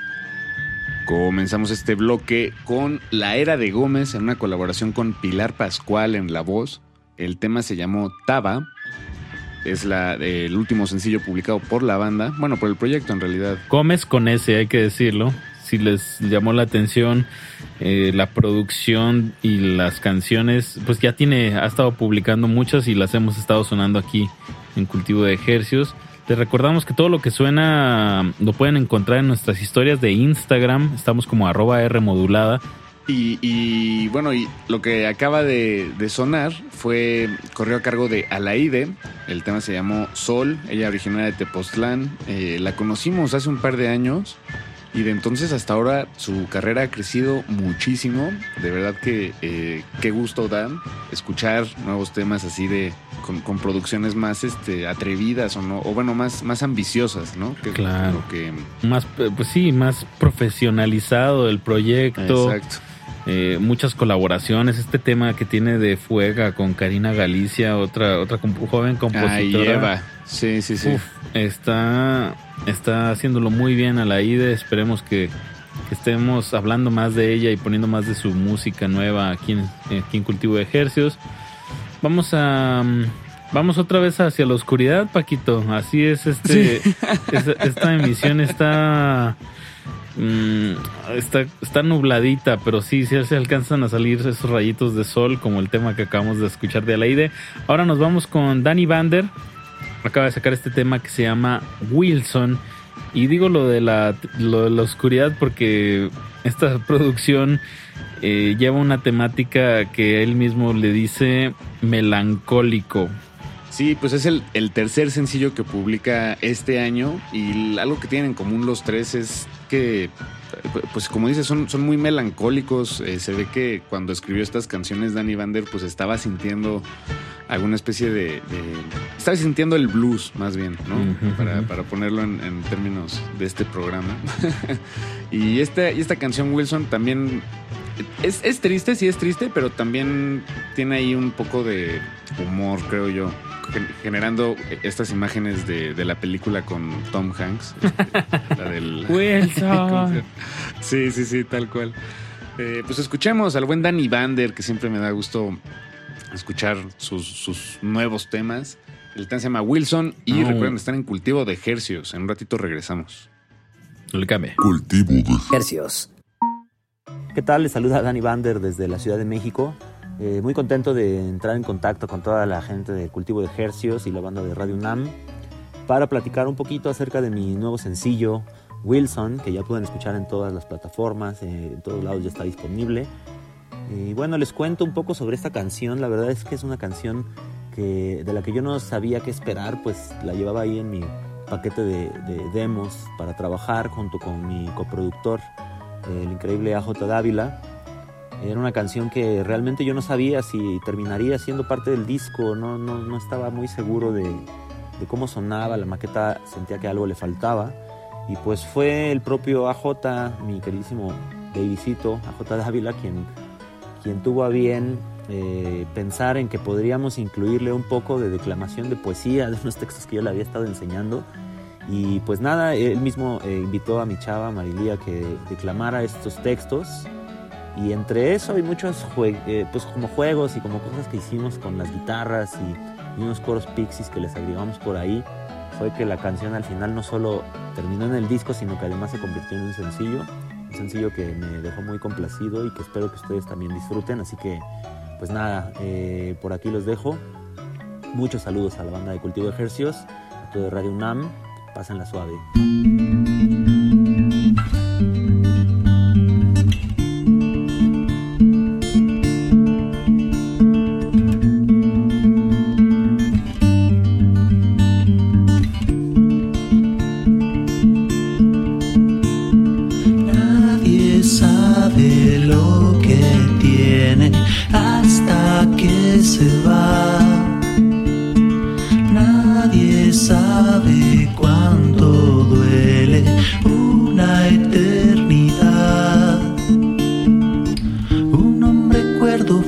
Siempre en mi recuerdo. Se vive en el borde, frontera de la cordura. Butaca de segunda fila, mirando a mis hermanos mayores. Los locos, los vagabundos, los desamparados, los condenados que somos todos. Agarrándome con las uñas de ambos lados, tratando de no caer.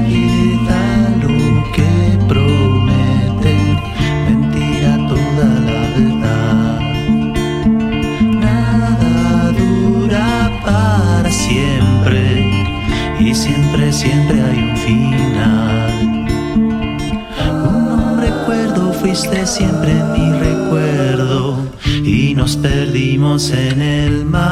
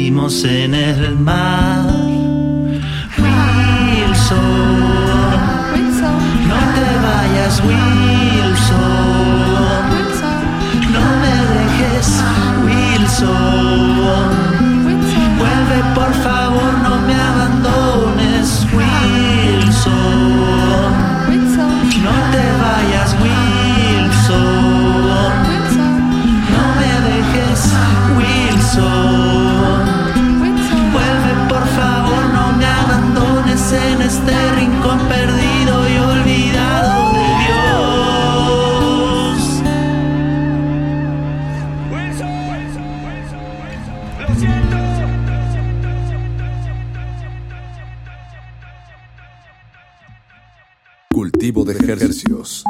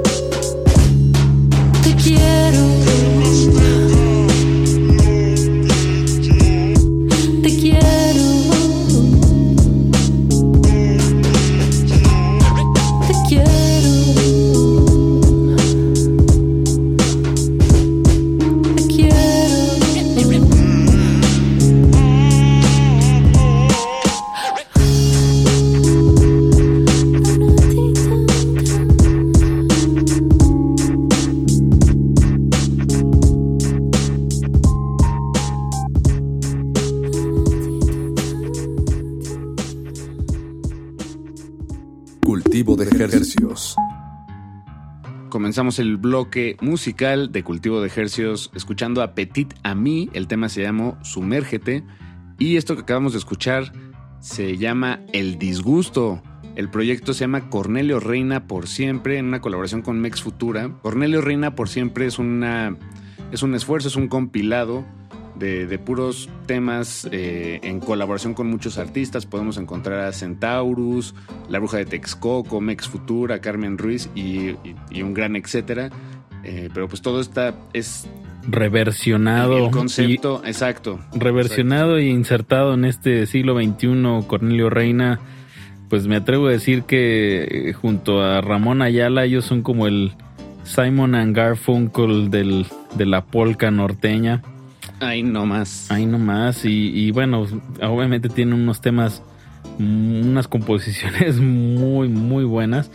Y bueno, es, es- está curioso escucharlo en este caso ahora con Mex Futura, que es el proyecto del Doctor Supreme con Denise Gutiérrez de Hello Seahorse y el Doctor Supreme es, de, de la banda Bastón. Así es. Eh, eh, recomendamos mucho que se asomen al, al resto de Ya habíamos, son- ya habíamos compilado. sonado la de la bruja de Texcoco. Sí, la de Carta Invisible, así es. Bueno, Paquito, pues ahora sí, ya nos tenemos que ir. Se nos está acabando el tiempo que tenemos para traerles música hasta la comunidad de sus oídos. Bueno, y nos vamos a ir con dos proyectos que, bueno, uno que acaba, acaba de nacer, pero es, se podría decir así como que es una super banda, porque son varios integrantes de otros proyectos que acaban de sacar este proyecto que se llama Los Pau Paus. Ahí podemos encontrar a Brandon Welches de Crocodiles y a Aaron Bautista de los Fancy Freeze. Eh, digo, cada uno de ellos ya tienen una historia y, y toda una... También ahí en la, en la o- foto vi a este Ruiz, ¿cómo se llama este baterista? Mm, El que Ah, los Alexis Shahato. Ruiz. Ah, Alexis Ruiz. de- ajá, eh, está también Julio Navarrete. Y también podemos encontrar a eh, Julio Navarrete de la banda Jesse Bulbo. Y también están Edwin Irigoyen y Enrique Casasola de Sonido Gallo Negro. Ah, mira. Este, Alexis Ruiz, como decías, de los Shahatos. Entonces es una, pues sí, como dices, es una super banda de como rock tropical, ¿no? Una Exacto. ahí- Sí. Y el tema que vamos a escuchar de los Pau Paus eh, se llama De Lluvias. Y bueno, con esto es como su carta de presentación con este proyecto, que también está, igual que Petit también, este sello Devil in the Woods. Y les recordamos que todo lo que sonamos esta noche lo pueden encontrar en nuestras historias de Instagram. Estamos como arroba R modulada. Igual estamos en Twitter. Cualquier duda, sugerencia, comentario. Nos escuchamos en la próxima emisión de Cultivo de Ejercicios. Les recordamos que es lunes y jueves a las 9 de la noche. Se despiden de estos micrófonos su servidor Apache o Raspi. Y su servidor Paco de Pablo, muchísimas gracias, muy buenas noches. Cultivo de Ejercicios. ¿Qué tal, pandilla de resistencia modulada? Soy Aaron Bautista de los Pau Paus, banda que nació cuando Brandon Welches de Crocodiles y yo tocamos la guitarra con nuestro amigo AJ Dávila en una gira del 2017. Al terminar la gira, Brandon y yo comenzamos a salir un montón a toquines y bares o nos juntábamos simplemente a echar la chela y el toque y a compartir la música que a los dos nos gusta, que va del punk a la cumbia y del noise al afrobeat. Entonces compusimos una serie de rolas que para grabarlas invité a Julio, bajista de los Fancy Free, a Alexis, el bataco de Jesse Bulbo, y a Edwin y al Truco, que son dos de los percusionistas del sonido gallo negro. De Lluvias, que es nuestro primer sencillo, es una de esas rolas y en particular creo que tiene una inspiración muy punk y muy afrobeat, pero con un enfoque, como todo el proyecto, muy arte pop, llevado de lo visual a lo sonoro. Bueno, me despido, los saludo amigos de Resistencia Modulada y les deseo que tengan feliz temporada de lluvias.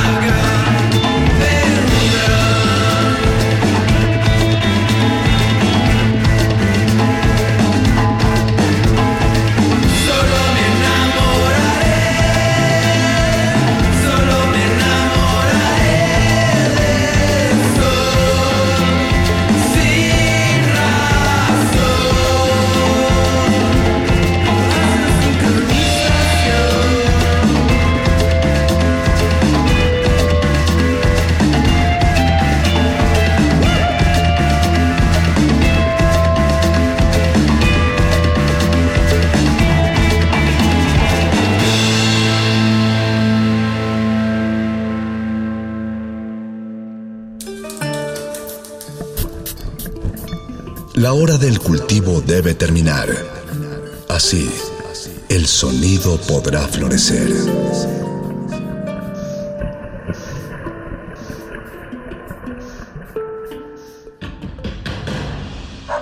Como dijo el sabio Playlist Zoo, el viaje de las mil canciones empieza siempre con la primera reproducción.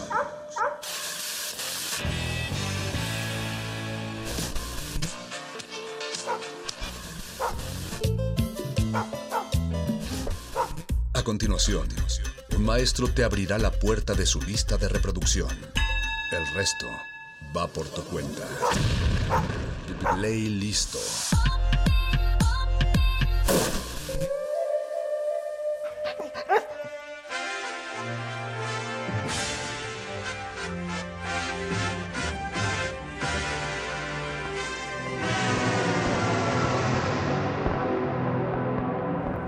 Muy buenas noches. Eh, Esto es el playlist de resistencia modulada hasta las 11 de la noche. Yo soy Eduardo Luis y hoy estoy contento porque voy a conversar con Eberto Áñez Novoa, quien tiene un proyecto musical llamado Señor Presidente y va a presentarse este sábado aquí en la colonia eh, Roma, me parece. Luego daremos más detalles, pero va a presentar su disco Concorde. Eh, es la primera vez que viene a México, es la primera vez que se va a presentar en México y vamos a estar hablando de un sello eh, digital que, que tiene, eh, pionero en la música independiente en, en Venezuela. Él es de Maracaibo, eh, la capital del estado Zulia, es uno- una de las ciudades más importantes del país, de Venezuela.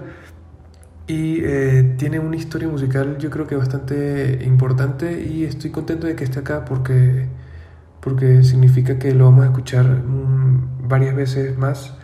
Eh, por lo pronto este sábado se va a presentar este sábado, así que estoy emocionado. Vamos a escuchar su música el día de hoy, vamos a conversar con él y yo creo que podemos empezar con algo de este disco Concorde. Play, play, playlist. Listo. Listo.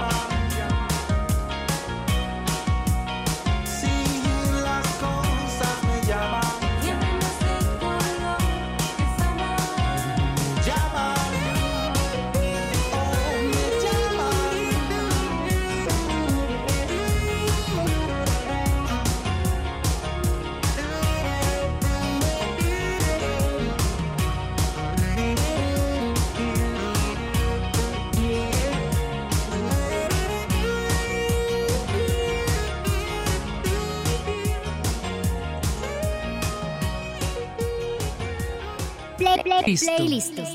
Listo. Listo.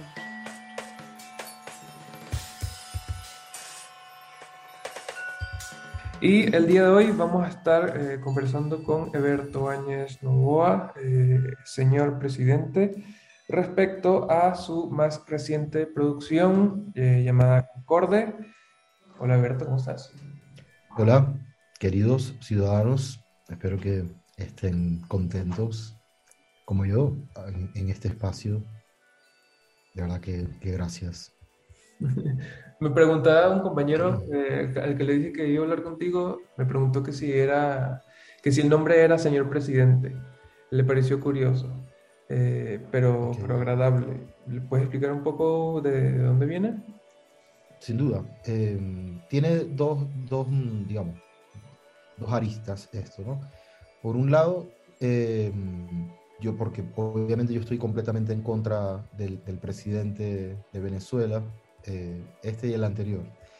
Eh, y obviamente era como una especie de protesta, ¿no? Pacífica con el nombre. Eh, y por el otro lado, hay un poco de humor porque obviamente mm, me, se presta, ¿no? O sea, primero me, me- me salto como todos los trámites burocráticos para poder ser un presidente, sino que me autoproclamo. Eh, y se dan cierta lúdica divertida, pues, porque por lo menos cuando voy a entrevistas de radio o a o ciertos lugares donde me presentan o lo que sea, la gente siempre bromea con que, con que, bueno, tenemos acá al señor presidente en cabina, o adelante, señor presidente, ese tipo de, de diversión. Entonces, e- e- fue eso, fue un nombre como para poder eh, divertirme, tiene ese- ese humor, pero al mismo tiempo también es una protesta muy seria. Siempre mucha dualidad con las cosas que, que hago.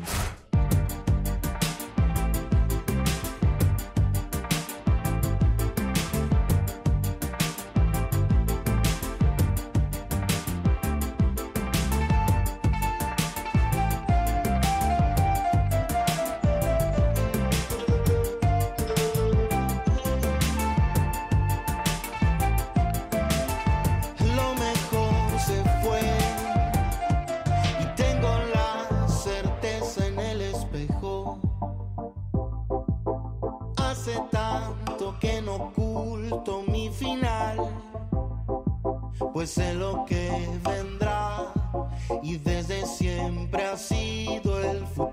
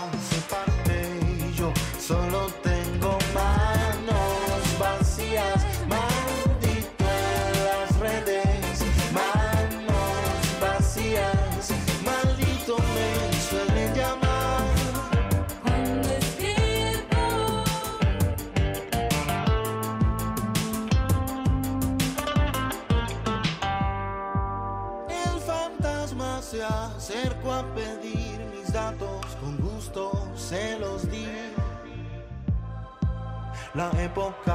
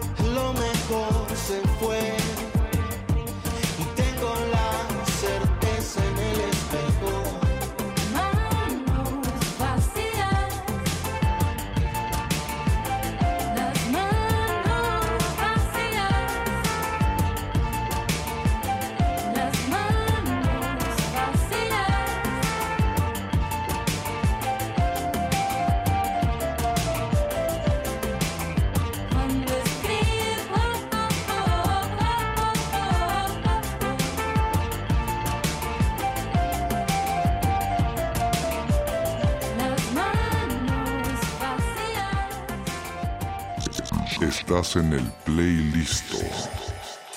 Tuviste una, una historia musical bastante importante. eh, vienes eh, del sello Entorno Doméstico, que entiendo que, que eres como cofundador de él. Si me puedes hablar un poco de, de, de, ese- de esa escena. Con gusto. De esa época. Sí, con gusto. Eh, sí, eh, cuando yo conocí a Roberto Jiménez, Roberto Jiménez es el, el- la otra parte de, de la banda TLX, que es una banda que también tengo en paralelo. Obviamente comencé con ella primero. Eh, cuando yo me reuní con él la primera vez, eh, que él me invitó como que vamos a hacer algo musicalmente hablando, fue más o menos como en el 2000, principio del 2004 y él me empieza a mostrar como unas pruebas litográficas del arte del disco que, en el que estaba trabajando y me di cuenta que en los créditos él buscó como, o sea, él, él había grabado todo en su casa y él buscó una manera elegante de decirlo, una manera que fuese como también como artística, que fuese linda y decía grabado en entorno doméstico entre 2002 y 2004, algo así.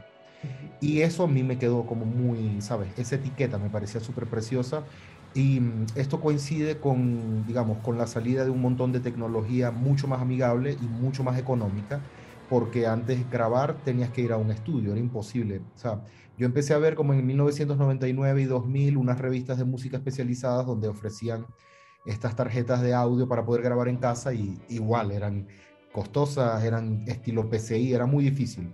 Entonces, cuando empieza la tecnología a ser más amable, es posible este sueño de grabar en casa, no ir a un estudio, porque realmente ir a un estudio a tratar de grabar este tipo de estilo de música era una pesadilla, porque no había nadie, no habían productores, no había ingenieros, nadie que estuviese capacitado para eso, menos en Maracaibo. Entonces siempre ibas a, a grabar y nunca estabas contento, siempre era, sonaba espantoso, eh, pero por una cuestión de estilo, no por, por calidad, ¿no? Eh, entonces, cuando, em- o sea, cuando tenemos como esa, e- esa, esa potestad como de que podemos grabar en casa, eh, surge esta idea de, ok, hagamos todo en casa y, y era como una filosofía muy, a, digamos, a lo, a, lo, a lo John Lennon, como con esta cuestión de hacer arte familiar, involucrar a, a la familia, involucrar a los conocidos, o sea, como que todo se diera en un cuarto, que todo se diera mientras estás en pijama y mm, obviamente nace la idea de unir más artistas que trabajaran y grabaran de esta forma en Maracaibo. Luego eso se extendió a Caracas, pero era como grabar en entorno doméstico. Era literalmente, todo el mundo grababa en entornos domésticos, grabábamos en casa. Y esa era, esa era la filosofía. Eh, en ese momento ya había gente que trabajaba con nosotros, eh, digamos, porque no, no empezamos a funcionar como un sello como tal, sino nos gustaba más la idea de ser un colectivo de arte o una casa de arte o casa de música, ¿no? Eh, porque obviamente los sellos tienen un montón de tamices para poder eh, aceptar material y un montón de cosas o firmar. o- y nosotros no, nunca funcionamos de esa manera ni tampoco fuimos como que éramos unos scouts de talento que iban a, ¿sabes?, a, a buscar gente y te convertir en una estrella. O sea, eso nunca sucedió. Eh, realmente nos, nos juntamos amigos que, y, y siempre fue como el mismo grupo de personas. eh, y, tenía, y ¿sabes? éramos personas que teníamos 20 años, 25 años conociéndonos, otra gente de repente un poquito más nueva, pero fue así. En ese momento empezó, se, se une Ulises Hadjis, que bueno, Ulises fue como el catalizador de un montón de cosas institucionales, fue como el Paul McCartney de, entorno en ese aspecto. Eh, luego eh, Jan Powell, que, es Juan Pablo Oskowski, que es un, polaco maravino, que es un cantautor, bueno, fantástico. Eh, Linda Huetbis, que es como una sueca maravilla, que también es una cantautora increíble, que, que continúa haciendo música en Suecia.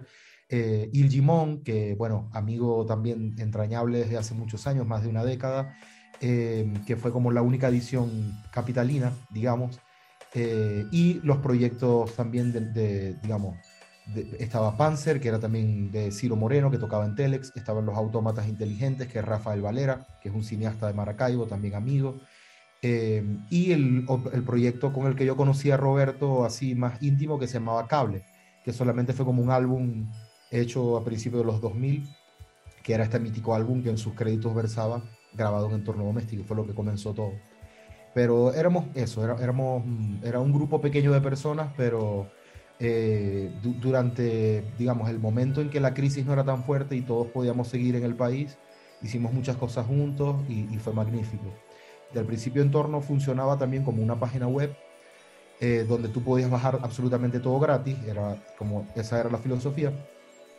Pero ahorita, obviamente, en, en la época del streaming, eh, subimos todo nuestro catálogo y puedes encontrarlo en Spotify, en Tidal, en, en- en todos los, los lugares, eh, Bandcamp, está en todas partes. Con, con este álbum que vas a presentar el próximo eh, 16 de, de octubre, eh, que ya daremos información sobre dónde será y todo esto, eh, ¿ya van cuántos discos? ¿Y cuántos discos tienes? ¿Son siete o ocho? ¿Cómo, cómo, lo- cómo los contabilizas? ¿O, o si los contabilizas? Son unas ocho publicaciones, pero tal vez este sería como mi quinto disco, sexto disco de estudio. Eh, o sea, mm, el, el primero es, es luego hay un disco experimental que se llama Jardín, luego viene Banco Insular, eh, que debo decir que estos tres discos realmente los hice al mismo tiempo. Lo que pasa es que estilísticamente eran vertientes y yo poco a poco los organicé, les hice artes. Eh, e incluso los artes muchos, yo los también son como trabajos artísticos en paralelo que yo estaba haciendo. Entonces es parte como de la misma, eh, son como diferentes cascadas del mismo río, algo así. Eh, pero ahí este sería el tercero. Luego viene un cuarto que es Chuca Chuca. Eh, luego saqué un compilado de la 2B y cosas experimentales de Chuca Chuca que se llama Chuca Chuca 2. Luego Ilustre Ventanal de Estrategias.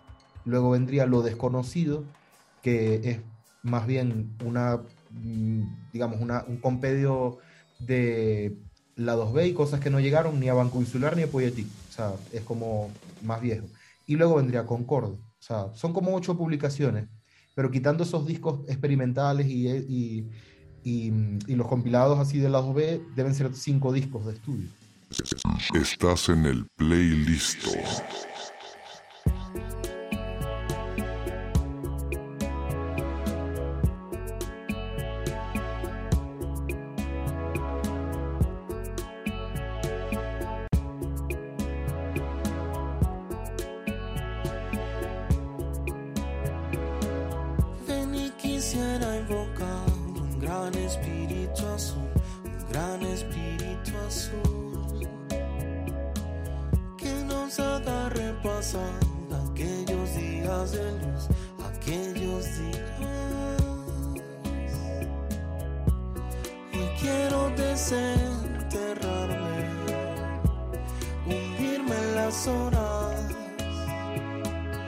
Esta pregunta fatal se multiplica en los dos, se multiplica en los dos. Ya no me deja dormir, se ha convertido en mi yo, se ha convertido. El éxodo en mis amigos es solo una prueba, más aún,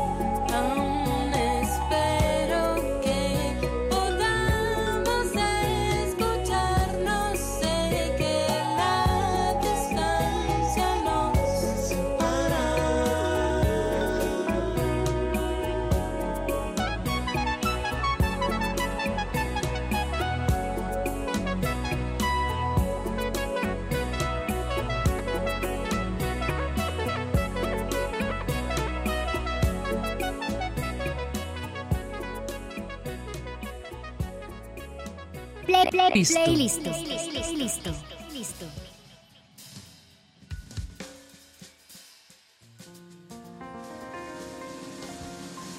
Y justo hace poco se cumplieron 10 años de, de ese primer disco que lanzaste, eh, ¿no? Un mini álbum, ajá. Ok, y lo, lo lanzaste, bueno, eh, se puede ver la presentación, igual les puedo dejar la liga por redes sociales, pero pueden ver la presentación en vivo, eh, está en YouTube, ahí se ponen el presidente de eh, 10 años de Poietic, eh, y estás con Ulises Hadji Justos también que, que está Sí. acá. Y con Cintia Blanco. Y con Cintia Blanco, ok. Una, Eh, una gran, gran amiga que apenas conocí hace poco, acá, eh, mexicana, y bueno, súper, súper talentosa. Del norte, además, me, me gusta. De Ok. Tijuana. Qué, qué- qué Gran- gran lugar, sí. Eh, ¿y cómo haces ahorita que estás eh, este proceso de, de llegando al país, viendo cómo, cómo, cómo ensamblas tu banda? O sea, cómo, cómo ha sido ese proceso de, eh, por ejemplo, quién, quién va a tocar contigo el próximo 16 de octubre? Claro. Eh, bueno, el primer baterista con el que yo toqué en vivo, eh, desde, así, desde el primer toque, que fue exactamente hace 10 años, eh, se cumplieron, de hecho, el 30 de septiembre, es- ese primer toque. Eh, ese primer baterista casualmente tiene unos 7 años viviendo aquí, se llama Armando Rosales, es artista plástico, fenomenal artista plástico, y, y, mm, de verdad que baterista mejor aún, o sea, no sé, se, se incluso se, se compite entre artista plástico y baterista, ¿qué hace mejor? Realmente, es muy bueno. Eh, y este primer toque va a ser un formato especial eh, electrónico, van a ser como sintetizadores y batería acústica solamente. Eh, pero espero, para, espero poder hacer otro recital en diciembre antes de que termine el año. Y es, lo más posible es que nos acompañe también Cintia Blanco eh, y, y puede traer también otro chico que se llama Héctor, pero todavía no, no, tengo- no, no estoy 100% seguro eh, de, de- de si esa va a ser la formación, pero por ahora es lo que estoy coordinando. Eh, yo, bueno, muchas veces he logrado tener la formación ideal en Venezuela, pero es rudo. No, no sé cuánto tiempo me tome aquí hacerla porque eh, eh, yo llegué a tocar incluso a veces con 11 músicos. Wow. Y, y en Miami, por lo menos, hice unas fechas en diciembre del 2019 y en enero del 2020. También en marzo del 2020 hice algunas fechas en Estados Unidos y algunas también pude lograr tener formaciones así de nueve personas, 10 personas. Eh, pero es más que todo porque hay siempre dos bateristas, que es como siempre ha sido, siempre fue mi sueño y bueno, algunas veces lo he logrado. Eh, era tener dos bateristas, guitarra, bajo, eh, coros, otro tecladista aparte de mío, eh, también eh, dos vientos, o sea, empiezas a sumar y Eh. llegas fácil a esos 9, 11 personas. Qué, qué bien. El pasado 2 de julio se estrenó el álbum Concorde. Exactamente. Eh, ¿cómo te sientes con este disco? ¿cuánto tiempo te llevó como procesarlo Claro. realmente? ¿qué tal? Cuéntame de Concorde. Bueno, Concorde es un, como un disco lleno de un montón de, de- de dicotomías y de, co- de contraposiciones. De hecho, el disco está dividido en dos partes que se contraponen. Una es pop, la otra es eh, un poco más avant-garde, una eh, tiene voces, canciones, la otra es instrumental. O sea, era, era como hacer una lucha de fuerzas, ¿no? Eh, era, siempre había sido la idea de- de- del disco. Y al hacerlo fue prácticamente algo así, fue, fue, fue muy parecido porque yo, yo, yo siempre que termino un disco, lo que más me gusta es empezar a hacer otro disco. Eh, de hecho, ahorita ya estoy trabajando como, obviamente, en otro disco, es lo que más me gusta. Eh, entonces, cuando, cuando finalizo eh, Ilustre Ventanal de Estrategias y lo empiezo a tocar en 2016, ya ahí yo tenía como la idea de, ok, voy a empezar a hacer el otro disco y sabía que se iba a llamar Concorde, eh, mm, viniendo como de, digamos, de, de esta cuestión cuestión de acorde. O sea, un acorde es mm, una sucesión de notas que están en concordancia, que están de acuerdo. Eh, y un poco también como, eh, de alguna manera también tiene reminiscencia de- del avión Concorde o Concorde, que también era como una, un- o sea, fue como una unión entre Francia, Inglaterra, y era como un acuerdo en la construcción de ese avión. Entonces me gustaba, eh, me gusta la palabra también, como suena. Eh, yo empecé a componerlo en 2016, me tomó como un par de años componerlo, y ya tenía todo listo para grabarlo en 2018, meterme al estudio y yo pensaba que fácilmente lo iba a poder estrenar en diciembre del 2018. Y obviamente, bueno, la crisis no me dejó, o sea, en 2018 ensayé a dos bateristas diferentes y apenas los ensayaba, que estábamos a punto de grabar, se tenían que ir del país. Así pasó con muchas cosas. Eh, el estudio donde lo comencé a grabar, yo pagué como unas 50 horas de estudio de adelantado porque yo sabía que, o sea, quería como grabar. Este disco yo quería que fuese homogéneo, que tuviese como mucha calidad de grabación, que fuese así high resolution.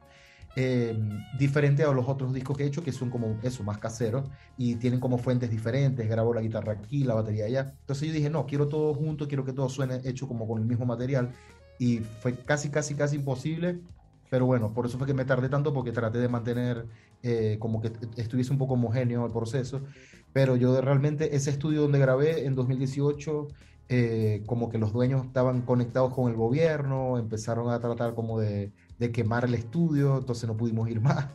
Eh, se metieron como muchos obstáculos y en 2019 me atrapa la, la crisis eléctrica en Maracaibo, en Venezuela, y bueno, estuvimos en una oportunidad hasta nueve días sin luz seguidos.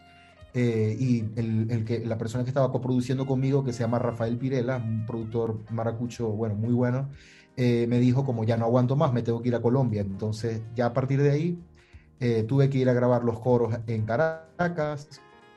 Luego cuando me, fui a Estados Unidos pude grabar mis voces en Estados Unidos. Y los vientos, que fueron trompeta, clarinete y saxofón, también los tuve que hacer en Estados Unidos y en Panamá. Entonces, por mucho que trate, bueno, no, al menos eh, sonóricamente es homogéneo, pero el proceso fue muy largo y fue un gran alivio poder terminarlo. O sea, cuando este año me entregaron el máster, fue como de verdad, se sintió como, como soltar un peso, así que, que es un peso que uno carga con, con amor, pero es peso al final, ¿no? Eh, y, y bueno, en general creo que a la gente le, le ha gustado bastante. Eh, una que otra persona, obviamente, la parte instrumental de repente no es la más eh, accesible o, o de repente no la comprenden del todo, pero eh, eso era parte también de eso, porque mm, sin duda e- eso es como también un pequeño reto que yo también le doy al público, como para que escuche el disco de repente dentro de unos años. Eh, eso es así, hay muchos discos que yo escuché de joven que en mi absoluto los entendí y ya después adulto fue como, ok, o sea, a veces uno no está preparado realmente y, y eso me parece que está bien, es parte de- también del proceso de, de- de escuchar y de ser público. Yo, yo genuinamente, siendo muy honesto, eh, me interesa como lograr algunos cometidos que son, son como para mí, como para los músicos que trabajan conmigo, o sea, realmente nunca dibujo un disco como pensando en quién lo va a oír o si a alguien le va a gustar o no, porque si hiciera eso, bueno, obviamente creo que sería como un, genio del mercadeo y, y- y por, más, por mucho que estudié gerencia de mercadeo, realmente no, no es mi intención con la música. O sea, con la música es más como ser lo más honesto posible y cruzar los dedos esperando que la gente conecte con esa honestidad, que la gente realmente le guste y, y no, digamos, no trabajar como desde el punto de que, ok, ¿qué es lo que le gusta a la gente? Vamos a dar lo que le gusta exactamente a la gente. Además de que igual, aunque se dice fácil, ese proceso es muy difícil, porque bueno, se sabe que en la música pop hay departamentos de 10, 15 personas trabajando, haciendo exactamente eso, y todavía hay un montón de artistas que salen y que no lo logran, pues a pesar de eso.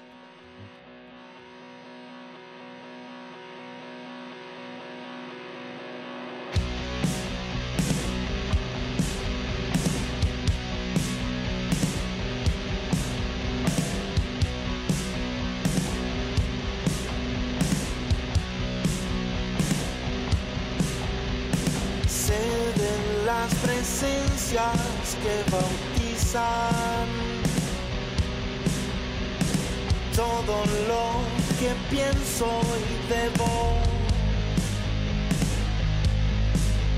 Más no es certero que proteja.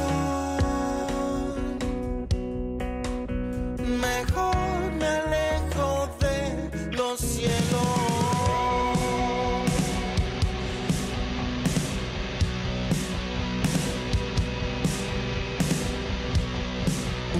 Una bendición sincera.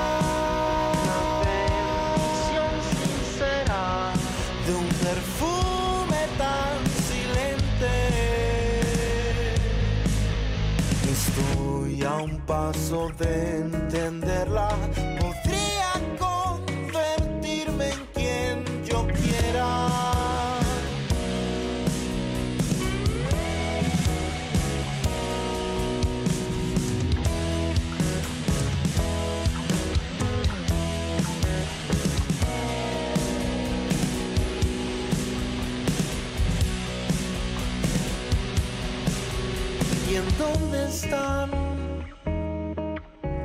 aquellos chamos que cantaban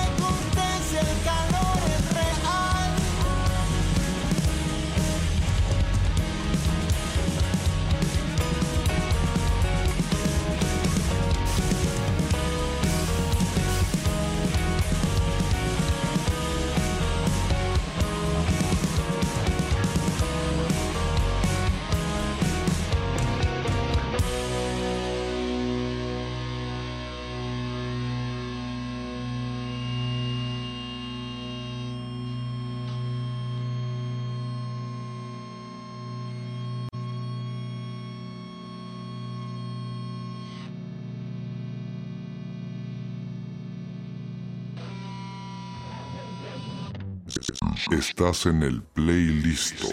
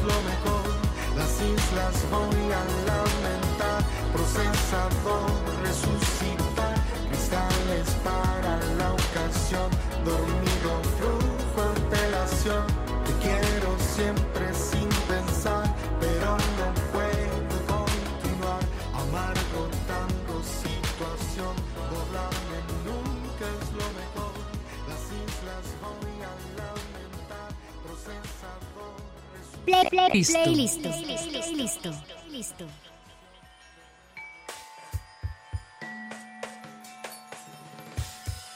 Y como todos, eh, por la situación eh, de nuestro país, tuvimos que irnos de ahí de alguna manera. Pero, pero, pero tú fuiste, creo que uno de los que, de los que más eh, tarde ha salido de como esta ola migratoria más reciente, quiero decir. Sí, sí, pero sí es cierto. Puedes, pu- eh, ¿qué tal? Se- o sea, ¿viviste como esos últimos momentos? Nada, nada de ponernos como con, con la situación del país, sino cómo sentías que la, la cosa estaba para ese momento cuando ya decidiste bye.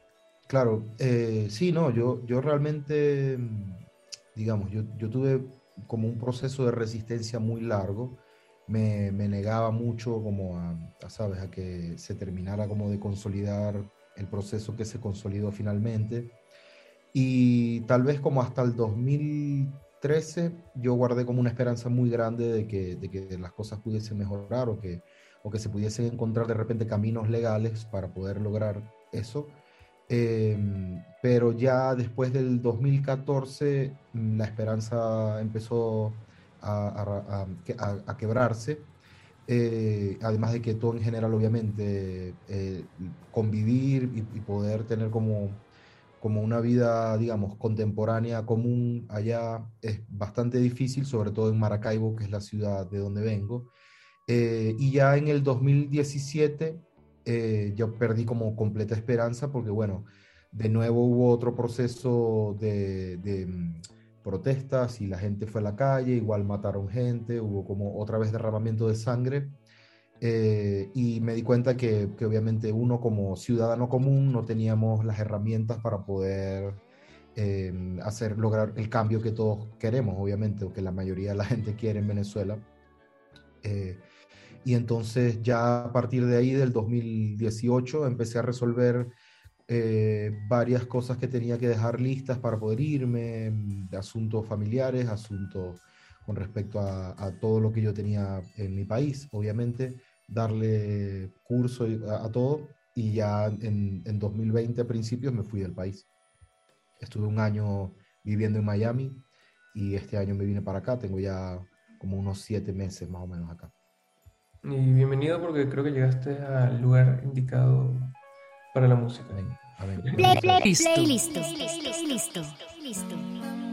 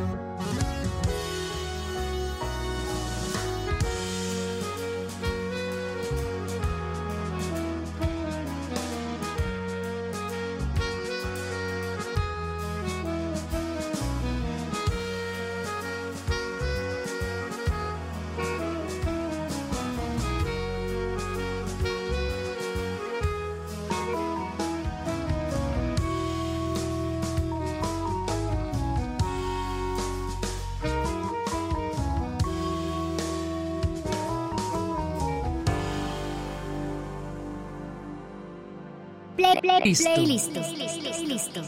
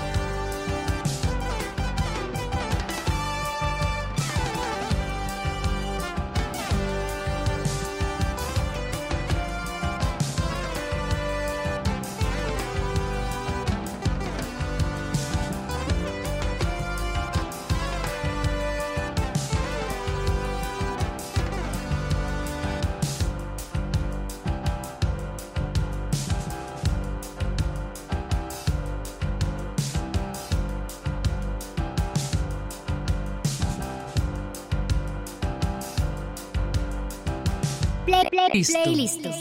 Listo. Listo.